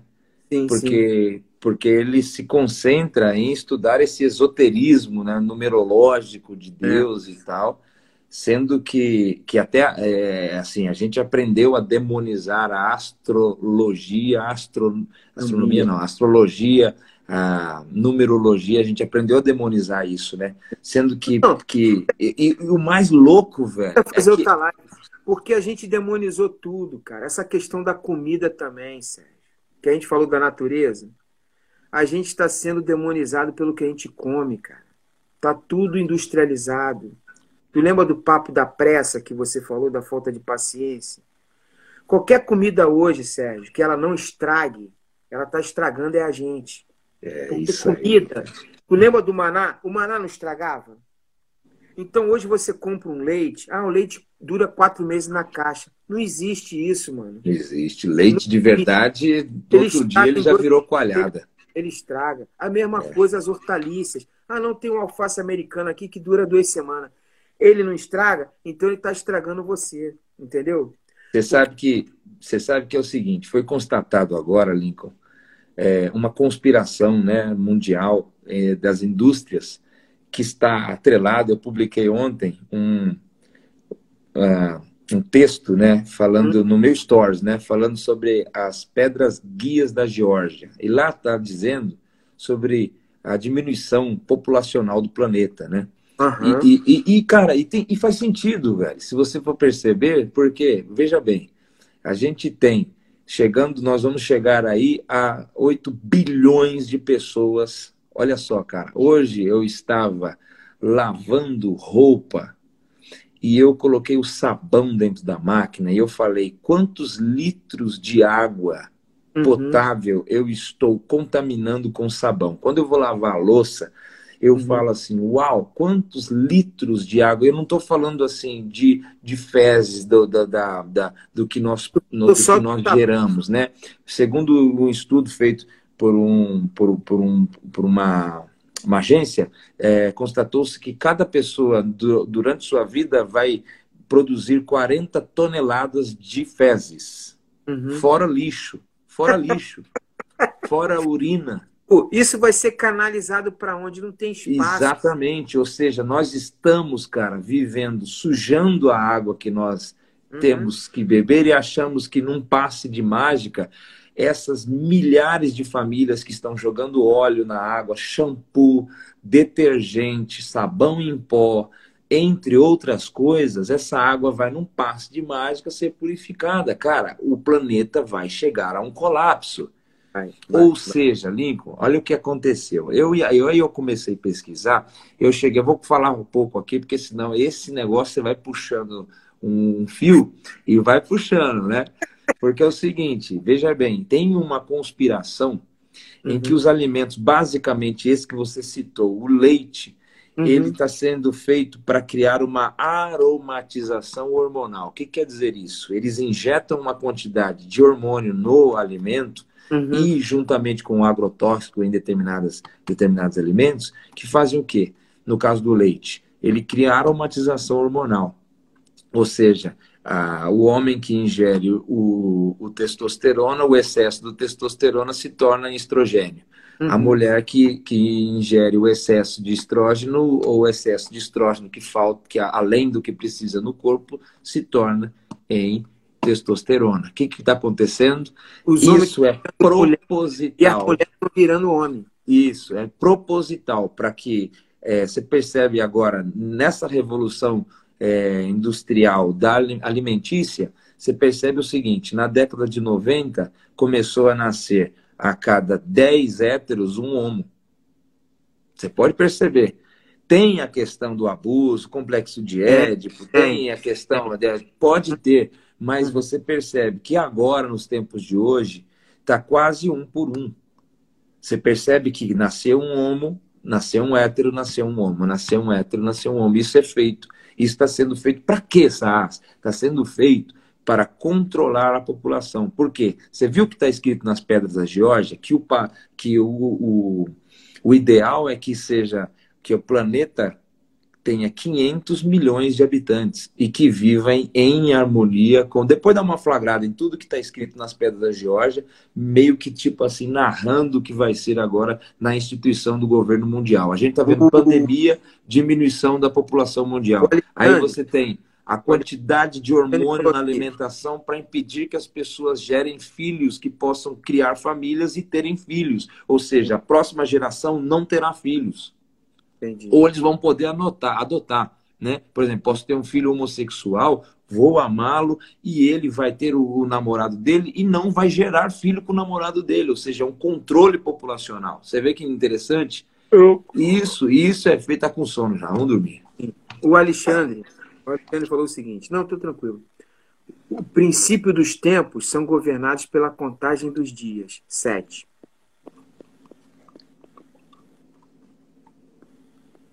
Entendeu? E agora? É violento. Porque... Não, Quanta mas ele, já, ele já deu no meio, ele já deu no meio. Aí Quanta... o pessoal fala assim, ah, mas por que o, o Shabat? Ele mandou. Se é. não fosse importante, não estaria lá. Se é, fosse uma coisa assim, não, guarda qualquer not dia. As notas musicais são quantas? Sete. As cores, as cores, sete. As cores, sete. Os ciclos, o ciclo da célula, três ciclos de, de sete dias, 21 dias re, renova a sua célula círculo circaseptano, circadiano, todos os ciclos em sete. Você começa a perceber, você começa a perceber, aí você começa a estudar Pitágoras, Fibonacci, você começa, opa, peraí, Por isso cara. O, o Leonardo Gonçalves usa aquelas camisas do sete, né? Sete, entendeu? É, então, ele, ele é um cara que entende muito. Ele entende, entende né? Entende muito. Você é maluco. O cara é um. Ele, ele, é, ele, ele entende muito. Manja ele, ele é um é ele, ele é um intelectual, né? É, é. Ele é um intelectual, né? É, é um é. cara que fala, acho que, se não me engano, oito idiomas, né? É, é, sabe muito, né, cara? O que, o, nós, o que nós achamos que sabemos, a gente tá sabe dez vezes mais. Cheminar. Tu conhece esse tal de Cheminar? Fala tudo. Papo de Cheminar. Não conheço, não. Cheminar. Cheminar.